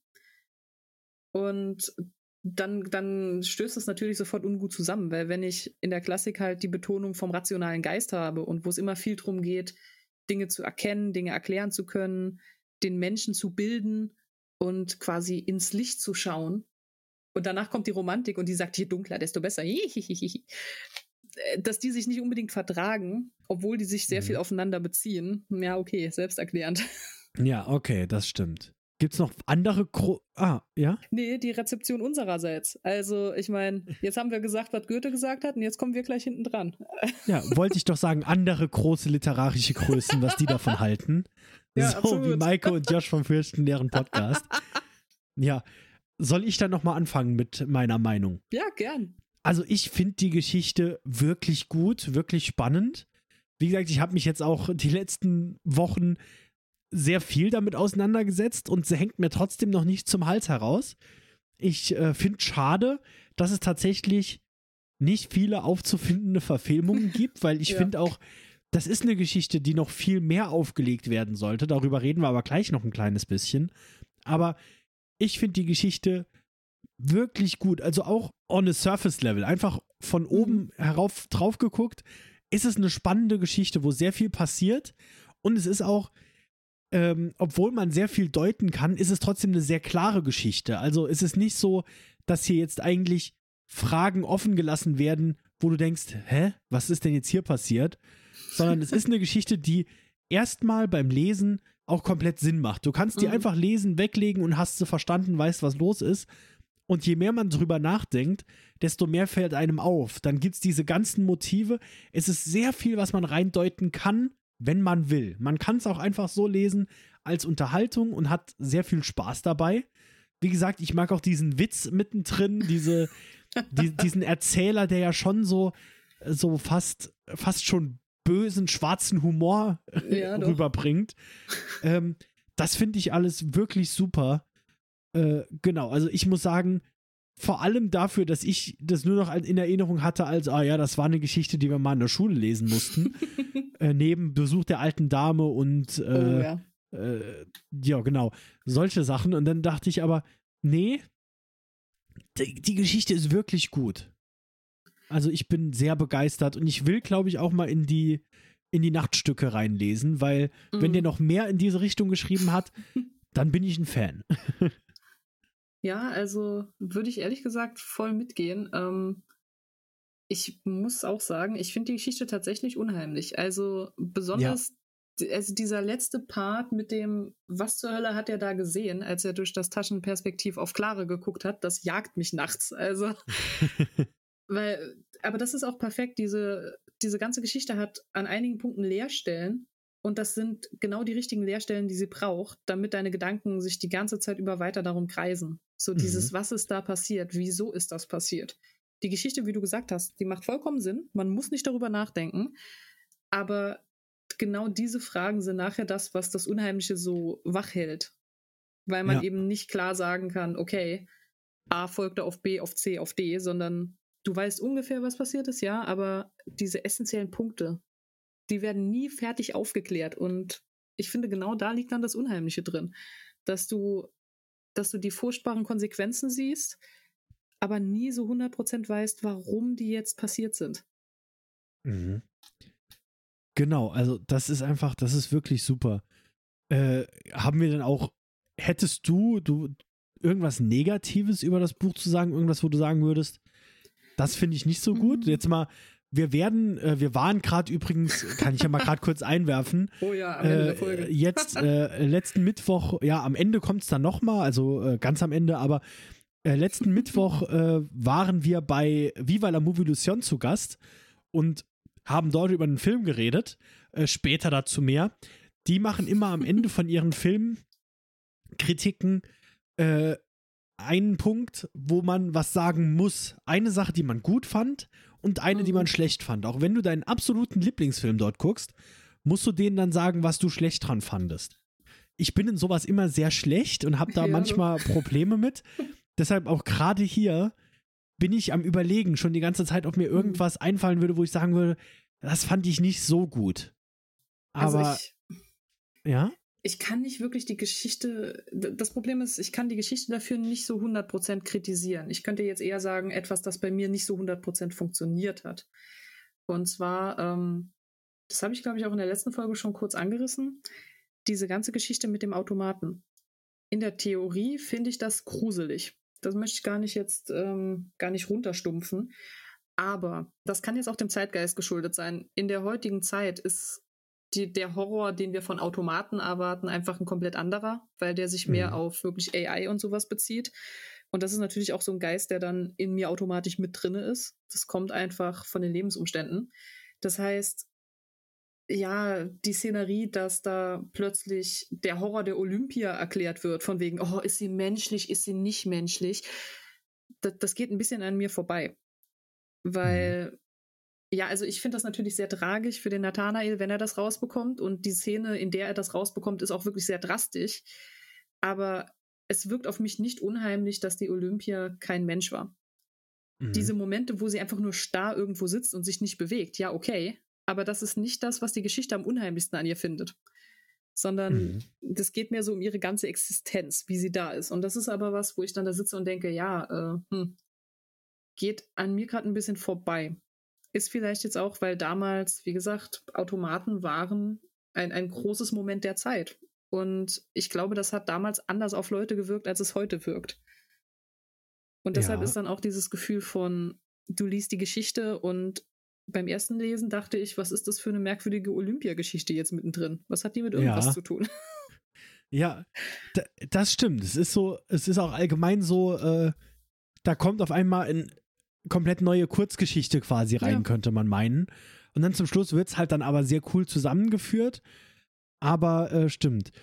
Wenn ich nochmal so überlege, was ich noch als Negatives einbringen würde, ist es vielleicht so ein bisschen die, die, äh, also ich, ich bin irgendwie nicht so happy mit der Darstellung der Clara, beziehungsweise mhm. mit ihrem, wie gesagt, also ich sag halt die ganze Geschichte durch, die Clara, die hat was Besseres verdient. Und ähm, Jetzt könnte man halt, jetzt weiß ich halt nicht, eventuell ist es halt aber so, dass das auch tatsächlich gewollt ist, also dass mhm. wir halt hier die Geschichte aus der Sicht des Nathanael verfolgen und entsprechend halt sei, also sein Bild der Clara noch mal mehr sehen und halt die Clara mag ihn halt und kriegt ja nicht alles mit, was er macht, aber äh, ich habe so das Gefühl so, dass dann quasi, wenn wir jetzt mal die, den letzten Teil weglassen, das Happy End ist, dass Clara jetzt wieder mit Nathanael zusammen ist, fand ich das, also da ist schon fast für Clara das bessere Ende, dass Nathanael sich zum Schluss vom Dach stürzt. Ja, das stimmt. Und jetzt weiß ich natürlich nicht, wie gesagt, dann gibt es danach halt noch den kurzen Epilog von wegen, ja, und Clara, habe ich gehört, ist jetzt auch glücklich verheiratet. Von daher, vielleicht ist das tatsächlich so gewollt. Mhm. Aber in der Erzählung kommt es ein bisschen so rüber, als wäre das Happy End, dass Clara seine, äh, Nathanael seine Clara bekommt und sie zusammenkommen. Und das, das würde mir so ein bisschen sauer aufstoßen, eventuell. Ja. Aber ja. ja, also die Figur von Clara und die Figur von Coppelius ist ja in dem Moment auch ein bisschen. Ja. Also ich finde es merkwürdig, dass ein. Okay, nee, nochmal zurückspulen.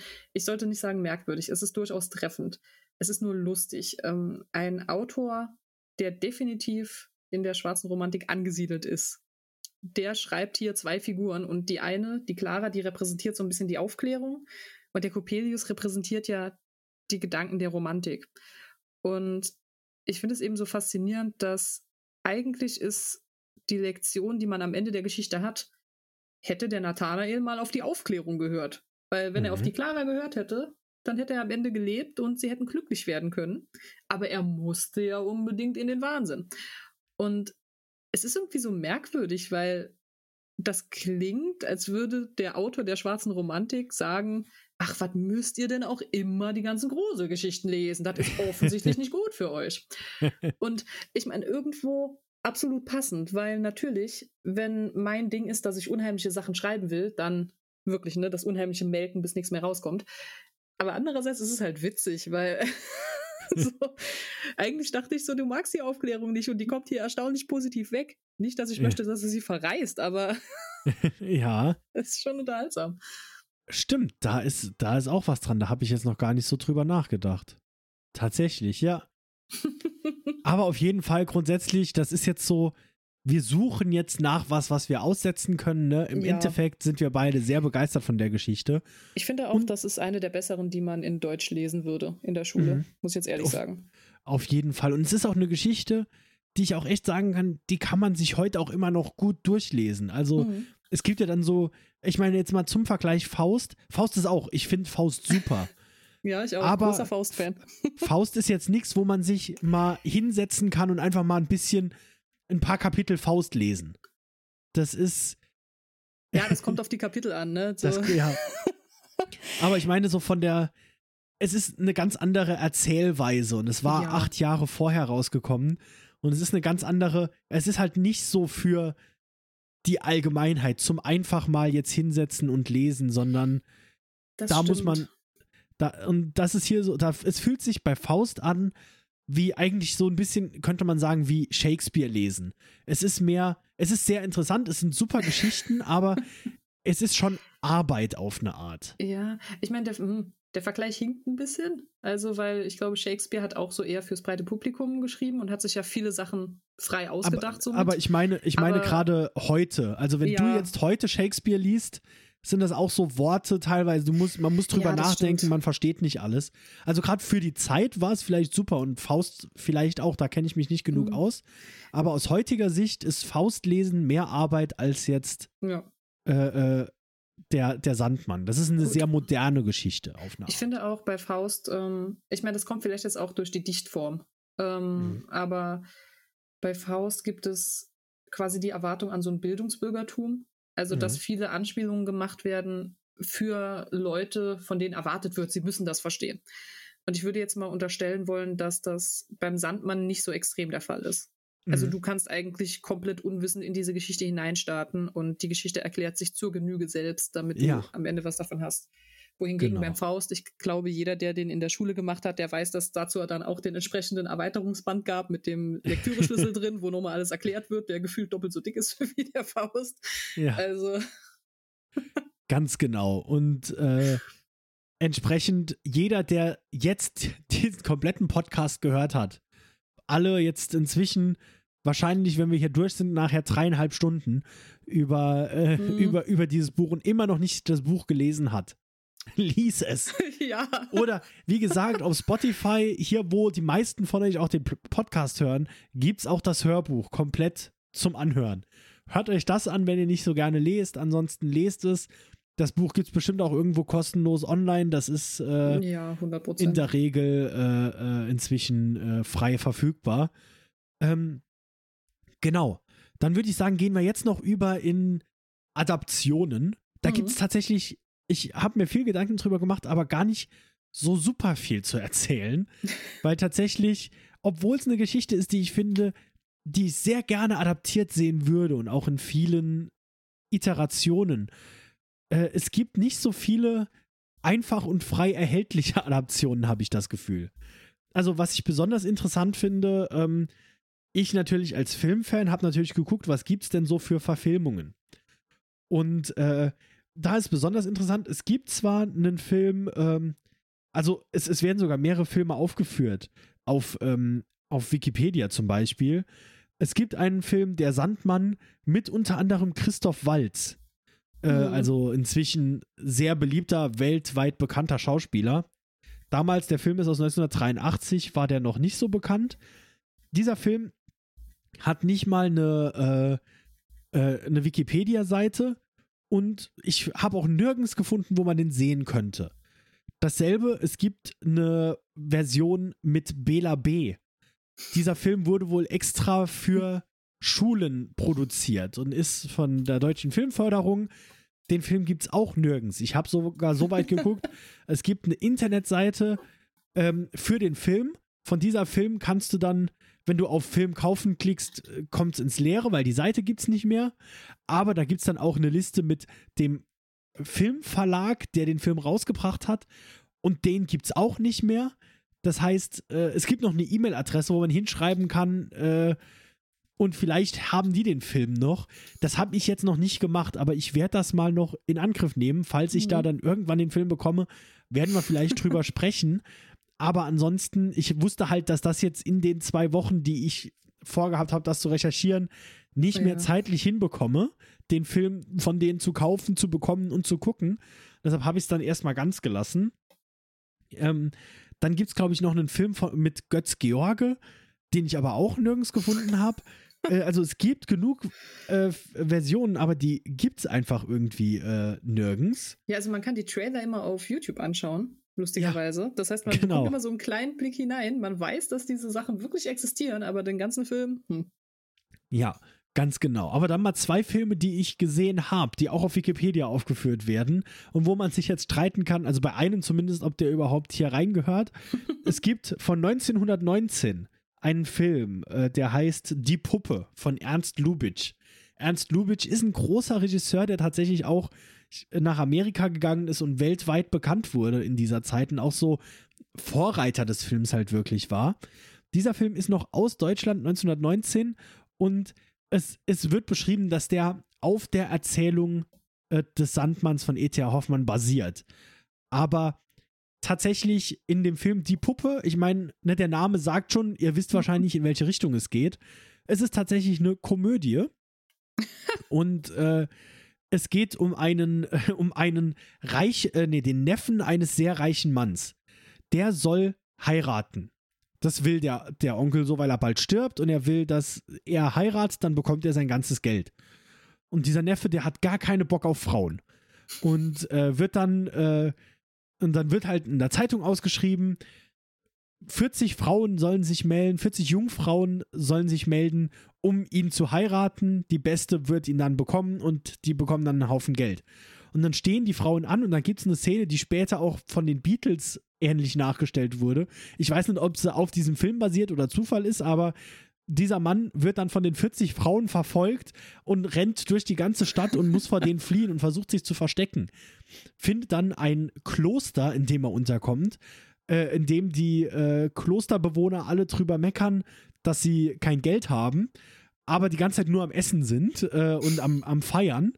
Ähm, aber sie, sie haben kein Geld und dann finden sie einen Zeitungsartikel, ach, lieber Neffe, komm doch zurück, dann bekommst du 30.000 D-Mark, du musst nur eine Frau heiraten. Und der, der Klosterchef, der sagt, äh, das ist eine gute Idee, wir kriegen einen Haufen Geld, pass auf, du musst aber keine Frau heiraten. Da gibt es diesen Puppenmacher, der baut eine Puppe, geh dahin und heirate, äh, und heirate einfach dessen Puppe und dann ist alles gut. Dann geht er zu dem Puppenmacher, dann haben wir eine kurze Vorgeschichte beim Puppenmacher, der baut gerade eine Puppe seiner Tochter nach, die eins zu eins aussieht wie seine Tochter, aber halt ein Automat ist. Sie bewegt sich, sie kann tanzen und sie kann singen, aber sie ist halt nicht die Tochter. Und äh, er hat halt, ne, der Puppenmacher, seine Frau und seine Tochter leben dort. Und ich glaube, es ist nicht sein Sohn, sondern einfach so ein Gehilfe, der aber ein junger Junge ist, der ist vielleicht so maximal zwölf Jahre oder so. Und tatsächlich meiner Meinung nach das Highlight des Films, weil der ist so lustig, der, der Schauspieler stellt das so gut dar und macht, macht dann in einer Szene einen auf den Puppenmacher und setzt sich so hin, so wie, wie so ein alter Kerl, ja, dann erzähl mir mal, Junge, was du hier hast. Aber es ist halt ein kleiner Junge und ähm, ist super lustig. Und dann ähm, kommt halt der, der Hauptcharakter bei diesem Puppenmacher an und der berät ihn halt noch kurz und in der Zwischenzeit macht der Junge aus Versehen die Puppe kaputt, ein Arm fällt ab. Und die Tochter vom Puppenmacher sagt, oh, oh, oh, schnell, ähm, reparier das, ich stelle so lange die Puppe da. Und dann stellt sie sich hin und spielt quasi die Puppe. Und dann sagen sie so, guck mal, die kann auch tanzen. Dann dreht er einen Schalter und sie fängt an zu tanzen. Und dann sagt der Mann halt, ja, nehme ich sofort mit. und dann nimmt er halt die Tochter mit statt der Puppe. Und dann ist er halt auch auf einem Ball und äh, hat die, die Puppe dabei und äh, sie spielt halt die ganze Zeit eine Puppe, aber immer wenn er wegguckt, schnappt sie sich dann zum Beispiel schnell was zu essen oder so. Ähm, und Happy End ist dann auch tatsächlich, ja, sie, äh, er findet raus, dass sie keine Puppe ist und äh, äh, verliebt sich in sie und dann sind doch alle glücklich. Er hat eine Frau gefunden. Ja, natürlich. Genau. Ist, also es ist ein wirklich guter Film, aber also inspiriert von der Sandmann, ich, also ja, im entferntesten Sinne. Äh, es ist sogar umgekehrt, also das ist keine Puppe, sondern echt. Also, ja. aber um, ähm, um Leute, die sich äh, Rechte an Filmen kaufen, um dann was ganz anderes zu machen, da werden wir auch in den nächsten Wochen noch drüber reden, mhm. äh, weil da habe ich auch noch ein, zwei äh, Schmankerl, könnte man sagen. Ist aber auch lustig, weil im Normalfall ist es ja so, dass von dieser Sandmann-Erzählung, wenn etwas übernommen wird, ist es irgendwie grundsätzlich nie Nathanael. Also sein, seine Geschichte, ich weiß nicht, die Leute sind anscheinend überzeugt davon, dass der Hoffmann das gut genug gemacht hat. Das wird irgendwie nicht so oft nochmal aufbereitet. Ähm, hauptsächlich ist es immer das Märchen. Also ja. es ist immer die Figur von Coppelius, Coppola beziehungsweise dem Sandmann, die man überall mhm. nochmal aufgreift. Wie so Batman halt, ne? Das ist einfach so eine ja. Figur, die man zweckentfremden darf. Ja, ganz genau. Äh, und die, und da ist halt aber auch immer die Frage, also da, da geht es dann mehr in die Musikrichtung, was äh, musikalische äh, Versionen geht. Da sind sehr viele auf, ähm, auf Wikipedia zum Beispiel auch aufgeführt. Und ich habe auch welche einfach, wenn man bei, bei, YouTube lang genug nach der Sandmann sucht, kommen auch irgendwann Lieder. Da ist aber dann immer so, also teilweise äh, haben sie wirklich gar nichts mit dem Sandmann zu tun. Teilweise frage ich mich sogar, ob die was mit der Sandmann zu tun haben oder tatsächlich eher auf eine Parodie auf das Sandmännchen sind. Mhm. Also dann gibt es zum Beispiel ein Lied, Le Chouk, Sandmann heißt das Video und das Lied. Und da geht es zum Beispiel drum, äh, ich habe den Sandmann umgebracht und schlafe nie mehr. Also ist auch irgendwie eine mhm. ne dunkle Story, aber dann eher in Richtung das Sandmännchen, ne? Ja. Oder äh, Umf äh, haben auch eine, ähm, ne, ein Lied über den Sandmann gemacht, wo es dann aber auch mehr um dieses, um das Bild des Schlafens geht. Und äh, genauso halt Enter Sandman oder auch ähm, äh, äh, Mein Herz brennt von Rammstein. Das sind alles in, in die Richtung des, des mhm. Sandmanns und auch schon des, des, der Schauerfigur. Mhm. Aber ich glaube, es gibt keine Version, die ich bis jetzt gehört habe, in der auch tatsächlich dann Sand in die Augen gestreut werden und die Augen fallen raus. Sondern das, da ist der Sandmann immer ein Bild für Schlaf oder Tod ja. schon, aber halt mehr. Genau, also eher dann in Verbindung mit dem Sandmännchen vielleicht eher als mit dem Sandmann aus Hoffmanns Geschichte. Also ich kann jetzt den Songtext von Rammstein da nicht auswendig, aber ich glaube, die sind zumindest noch so ein bisschen dran, weil sie dieses Feuermotiv aufgreifen aber da, da erinnere ich mich jetzt auch nicht dran. So dass das berühmteste Motiv sind eigentlich die Augen und dass die Augen geraubt werden. Das ist merkwürdig, dass die Leute genau das eigentlich nicht so unbedingt umsetzen wollen. Also. Ja. ich glaube, weil viele Leute tatsächlich ein Problem mit Augen haben. Also so. Äh, ja, es ist halt schon unheimlich. Also. Genau. Nee, aber auch so dieses also auch so im Gore-Bereich zum Beispiel, wenn irgendwas mit Augen gemacht wird, da sagen die meisten, ich kann alles gucken, du kannst jedes Körperteil abschneiden, aber wenn jemand was in die mhm. Augen bekommt, dann ist bei mir vorbei. Ja, das ist tatsächlich wahr. Ne? Was die Augen mhm. angeht, sind wir besonders empfindlich. Wahrscheinlich auch, weil, ich weiß nicht, so eine, eines der Hauptorgane, um unsere Welt wahrzunehmen, sind eben die Augen. Ja. Und. Einer der wichtigsten Sinne, würde ich mal sagen, ja. Ja, also nicht nur das, so die Persönlichkeit von Menschen wird eben auch an Augen abgelesen. Also Ohren sind auch unglaublich wichtig, aber niemand guckt auf deine Ohren und sagt, ah, ich weiß, was für eine Art Mensch du bist. Mhm.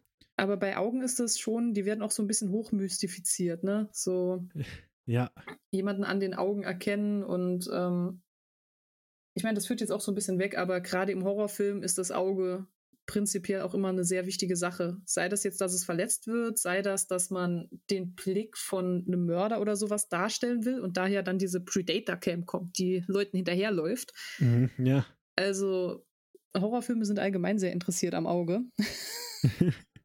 das stimmt.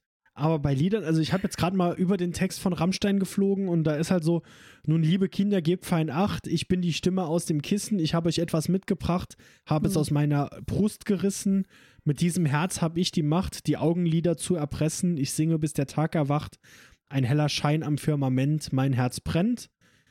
Ähm, ja, okay. Es ist, es ist alles mehr es geht ums Schlafen gehen. Mhm. Und das ist halt bei Enter Sandman ja auch dasselbe. Da geht es mehr drum, äh, äh, Hush Little Baby, Don't Make a Word und Schlaf. Mhm. Äh, und ich glaube, da soll es um, um plötzlichen Kindstod gehen in der ersten Version oder so. Eher in diese Richtung. Es geht halt immer das Schlafmotiv. Das wird halt, da ist der Sandmann mit in Verbindung gebracht. Ja. Obwohl der halt wirklich, gerade das Schlafmotiv hat eigentlich eine sehr kleine Bedeutung in dem, in der Geschichte. Also, das ist, die Mutter schickt die Kinder halt ins Bett, da geht es um Schlaf und deshalb sagt sie halt, der Sandmann kommt. und der Sandmann streut euch halt Sand in die Augen, wenn ihr nicht rechtzeitig schlaft. Ja, aber das Genau. war's. Und ab dann geht's ja um gefühlt ganz andere Sachen. Ja, zumal bei ihr ja wirklich das Sand in die Augen streuen ist ja eher so eine Strafe, ne? Das ist ja nicht, damit die Kinder Ja. schlafen, sondern wer seine Genau. Augen noch nicht zu hat, dem schmeißt er halt Sand rein, damit die Augen geschlossen werden. Genau. Des, deshalb, also das, das fand ich sehr interessant. Hm. Ähm, es gibt halt dieses äh, Album, über das ich letzte Woche schon gesprochen habe. Ähm, das äh, von, äh, das Mhm. ist halt sehr interessant und auch wirklich gut gemacht. Also das kann ich auch jedem empfehlen, sich mal anzuhören. Ja, The Ähm, Residents waren's. The Residents, ganz genau. Ich gucke auch gerade nochmal nach dem Namen des Albums. Ich glaube, Voice of Midnight? Irgendwie in die Richtung? Ähm, das, das klingt passend, ja. Ich gucke es gerade nochmal nach. Ähm, es gibt auch viele Ballettversionen, wie es aussieht. Also mehrere Hm. halt dann eher auf der, auf der noch gebildeteren Bühne. Also auf, als Schauspiel wird es wohl gerne mal durchgeführt, als Ballett, aber jetzt halt nicht so als in, in, in Filmen aus irgendeinem Grund. Ja, also das Einzige, was The ich noch Voice of gefunden- Midnight, genau, ja. Ja, The Voice of Midnight. Das Einzige, was ich noch gefunden hatte, war ähm, ein Animationsfilm. Da habe ich jetzt nicht sehr viel dazu nachgeschaut. Ich habe nur den Animationsfilm tatsächlich angeguckt. Mhm. Der geht auch nicht so lang, so 19 Minuten ungefähr. Ähm, der ist von Paul Berry oder Paul Berry. Ähm, 1991. Der hat so ein bisschen Tim Burton-Charme, weil es eben auch Mhm. diese Knetfigürchen sind. Und der Animationsfilm beschäftigt sich wirklich nur mit dem Märchen Sandmann. Also man, man sieht am Anfang, dass da eine Mutter mit einem Kind ist. Das Kind wird ins Bett geschickt und da passieren nachts eben gruselige Dinge. Deshalb schläft es nicht wirklich, sondern es guckt immer links und rechts und ist ganz aufgeregt. Und dann kommt tatsächlich der Sandmann vorbei, um die Augen mitzunehmen. Also es ist nicht Mhm. mal 100% das, was in der Geschichte erzählt, aber es nimmt sich genügend Stilelemente der Geschichte mit, um klar als, als davon inspiriert erkannt zu werden. Ja, Und aber es ist auch sehr auch unheimlich. Also, auf jeden Fall sehr unheimlich. Es geht aber auch mehr in diese Traumrichtung wirklich. Also dann auch sehr ja. traumnahe Darstellung. Äh, Ja, es ist vor allen Dingen auch ähm, der, also ganz zu Beginn der Erzählung, wenn die Eltern, also die Amme eigentlich mehr darüber spricht, wer der Sandmann ist, da sagt die irgendwas in Richtung, dass er die Augen an seine kleinen Jungen verfüttert. Und das wird so ein bisschen formuliert, als wären das Eulen oder irgendwas Eulenartiges. Und das hat ja nachher eigentlich nichts mehr damit zu tun, wer der Coppelius ist. mhm. Und in diesem Animationsfilm ist es so, dass man sich eher an dieser Anfangscharakterisierung inspiriert hat. Also der Nachbarn hat hier auch Federn und der hat wirklich so ein bisschen was Eulenartiges an sich. Das heißt, diese große Horrorfigur des Coppelius, die wird hier eigentlich nicht- dafür genommen. Mhm. Ganz genau, wobei äh, vom Aussehen schon so, also es sieht schon aus wie ein böser Mann in manchen, in Ja, manchen ja. Stellen. Von daher, eine Verbindung ist da, genau, es ist mehr die, diese Geisterfigur. Ich habe auch gerade gesehen, als, als hätten wir was damit zu tun, 2022 kommt eine neue Netflix-Serie raus, The Sandman. Äh, Ja. Nachdem er nach, Jahrzehnt, nach jahrzehntelanger Gefangenschaft durch einen sterblichen Zauberer entkommen war, macht sich Dream, die Personif Oh, Personifizierung des Traums, daran, seine verlorene Ausrüstung zurückzuholen. na, das ist ein anderer Sandmann. Das ist der Sandmann von Neil Gaiman. Ist, ist, ah, das, Ja. macht, das macht mehr Sinn. Okay, da kommt dann eine Verfilmung zu. Das der Sandmann von Neil. Gaiman, auch wieder was, was nichts wirklich mit Nee. der Geschichte zu tun hat. Genau, da ist der Sandmann sogar so ein bisschen, ja, verrückt ja, das geht auch Fall. wieder in die Richtung äh, Traum und Schlaf, weil. Ja, ne, Weil der also- Sandmann halt auf, also der Sandmann wurde halt erfunden von äh, Ja, äh, Hans Christian Andersen. äh, genau, beziehungsweise halt, also ne, der hat ja eigentlich dann halt was mit Milch in die Augen. Ja. Der Sandmann mit dem Namen ist halt tatsächlich von Hoffmann erfunden und entsprechend ist alles, was jetzt irgendwie mit Schlaf zu tun hat, immer mit dem Sandmann in Verbindung gebracht, obwohl es selten direkt mit der Geschichte zu tun hat. Das finde ich super spannend. Es ist ähm, vor allen Dingen lustig. Ich, äh, ich krieg den Namen gerade nicht so ganz zusammen. Ich glaube, die Creepypasta heißt Mr. Eyes. Aber ich bin mir nicht 100% sicher. Also es Mhm. gibt durchaus auch in der Moderne noch so Horrorlegenden. Ähm, bei Mr. Eyes ist es so, dass man ein Ritual machen soll. Und da gibt es verschiedene Schritte. So, du musst irgendwie ins Badezimmer gehen und so und so lange sollst du dich im Spiegel angucken und dann musst du das Wasser einlassen und ja, so ein ganzes Ding Mhm. halt. Und damit kannst du Mr. Eyes rufen und dann spielst du mit ihm quasi Fangen. Also, wenn er dich bekommt, dann darf er deine Augen mitnehmen. Und wenn er dich nicht bekommt, dann hast du gewonnen. Du gewinnst nichts so wirklich, sondern du hast einfach nur gewonnen, du darfst die Augen behalten. Mhm. Und diese Idee von, dass irgendetwas kommt und dir die Augen abnimmt, das ist bis heute immer noch drin.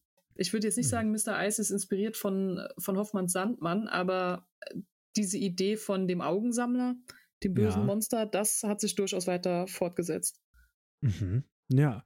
Das, also genau, die, die Seite gibt es auf jeden Fall auch noch. Das, das Augenmotiv, wie gesagt, Augen sind einfach sehr wichtig und da haben wir jetzt genug drüber gesprochen. Entsprechend äh, werden die auch weiterhin benutzt, genauso wie halt der Sandmann weiter benutzt wird. Mhm. Also man könnte quasi sagen, Motive aus der Sandmann werden mehr benutzt als der Sandmann selbst und wahrscheinlich auch viel von Leuten, die gar nicht an den Sandmann denken oder den vielleicht sogar gar nicht kennen. Ich weiß nicht, wie bekannt der heute noch außerhalb von Deutschland ist. Also ja, gute Frage. In, in Deutschland, wie gesagt, da wird es noch in der Schule genommen, äh, durchgenommen, weil ist halt ja. auch ein, ein wichtiger Autor, Hoffmann. Aber jetzt außerhalb Deutschlands, du sagtest ja, zu seiner Zeit war er überall sehr beliebt. Mhm. Aber ob er jetzt immer noch so weit rund geht, das weiß ich gar nicht. Was halt auch ich erklären würde, warum es nicht so viele detailgetreue Verfilmungen gibt, weil er halt nicht mehr so im Zeitgeist ist, nicht mehr so mhm. bekannt ist. Ähm, genau, aber ich würde sagen, wir haben den Sandmann ziemlich gut abgeschlossen, ja. ziemlich gut besprochen. Also ich wüsste jetzt nicht, ob wir noch was vergessen haben. Wenn ja, könnt ihr es uns immer gerne schreiben. Mhm. Ähm, grundsätzlich, diesmal haben wir ein bisschen längere Abkündigung am Ende des Podcasts, weil äh, wir haben ein paar Danksagungen, wie gesagt. Äh, Im ersten Schritt danke an Jess von Grabes Stille Podcast. Oh, ja. Hört da auf jeden Fall rein wenn euch Creepypasta oder True Crime interessieren, die machen das wirklich super und äh, sie hat uns halt wirklich cooles Feedback gegeben. Allgemein, Feedback könnt ihr uns immer gerne geben. Äh, aber vorher will ich noch einwerfen, ich habe eben, glaube ich, Mittwoch gesagt, es ist tatsächlich am Dienstag, kam eine neue Folge bei Viva la Movie Illusion raus. Da sind Maike und ich zu Gast und reden über den japanischen Found-Footage-Horrorfilm Noroi The Curse. Mhm. Ähm, wer da Interesse dran hat, also wer von uns zwei einfach nicht genug kriegen kann, schaltet dort ein. Auch ansonsten natürlich, die Jungs waren letztes Jahr bei uns in unserer Klausurfolge, in unserer Abfrage, haben die uns interviewt. Es sind super nette Leute, mit denen es wirklich super Spaß oh, macht. Ja. Auch ich höre den Podcast selbst. Man fühlt sich einfach direkt, als wäre man mit denen befreundet und so haben wir uns auch gefühlt sehr warm aufgenommen in, in, in dem Podcast. Hat Absolut. sich wirklich so gefühlt, als würden wir schon seit Jahren mit denen aufnehmen, habe ich das Gefühl. ähm, deshalb auch dort unbedingt reinschalten und auch weitere Folgen hören. Also ich gucke einfach immer alle Filme, die ich gesehen habe, gucke ich dann danach, höre ich deren Folge drüber. So als Empfehlung. Ähm, schaltet da unbedingt rein. Genau. Und das war es dann auch mit den Abkündigungen. Jetzt kommen die, die typischen Punkte wie bitte gebt uns fünf Sterne auf, äh, in, äh, auf Spotify, wenn ihr es noch nicht gemacht habt. Folgt uns auf Instagram, äh, fürchtenleeren mit UE, weil das Ü gibt es im Internet nicht. Genauso unsere E-Mail-Adresse ist fürchtenleeren at gmail.com. Selbes Spiel. Ähm, Außerdem, ich probiere mal eine neue Spotify-Funktion aus. Also alle, die auf Spotify hören, man kann ja auch so Umfragen starten oder halt auch Fragen an die Zuhörer stellen. Also, falls du jetzt gerade den Podcast hörst, dann scroll doch einfach mal auf Spotify nach unten. Da gibt es dann so ein Feld, wo man eine Frage beantworten kann. Diesmal wird die Frage einfach, ganz einfach sein: Wie fandest du den Sandmann? Da mhm. könnt ihr einfach direkt antworten. Also ich verstehe, wenn Leute sagen, oh, jetzt Instagram aufmachen, die suchen, denen Nachricht schreiben.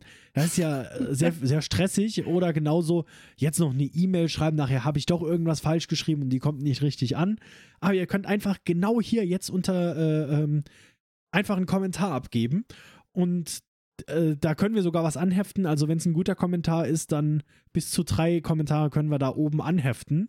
Äh, deshalb guckt da mal rein, falls, äh, falls ihr sowieso gerade auf Spotify unterwegs seid. Für alle YouTube-Zuhörer natürlich, ne, Kommentare sind da, könnt ihr einfach reinschreiben. Super, jetzt haben wir aber wirklich lange genug geredet. Oder ja. Maika, hast du noch irgendwelche abschließenden Worte? Nee, ich glaube, ich bin wunschlos glücklich soweit. Also, das hat sich gelohnt, die Geschichte zu lesen und auch so viel Zeit dafür, dafür zu investieren. Auf also, jeden Fall uns hat Spaß gemacht. Ich hoffe, ich hoffe, das kam auch ein bisschen so rüber. ja, ich hoffe, ich hoffe es auch. Äh, genau, genau. Und deshalb vielen Dank fürs Zuhören und wir hoffen, wir konnten euch auch diese Woche wieder das Fürchten lehren.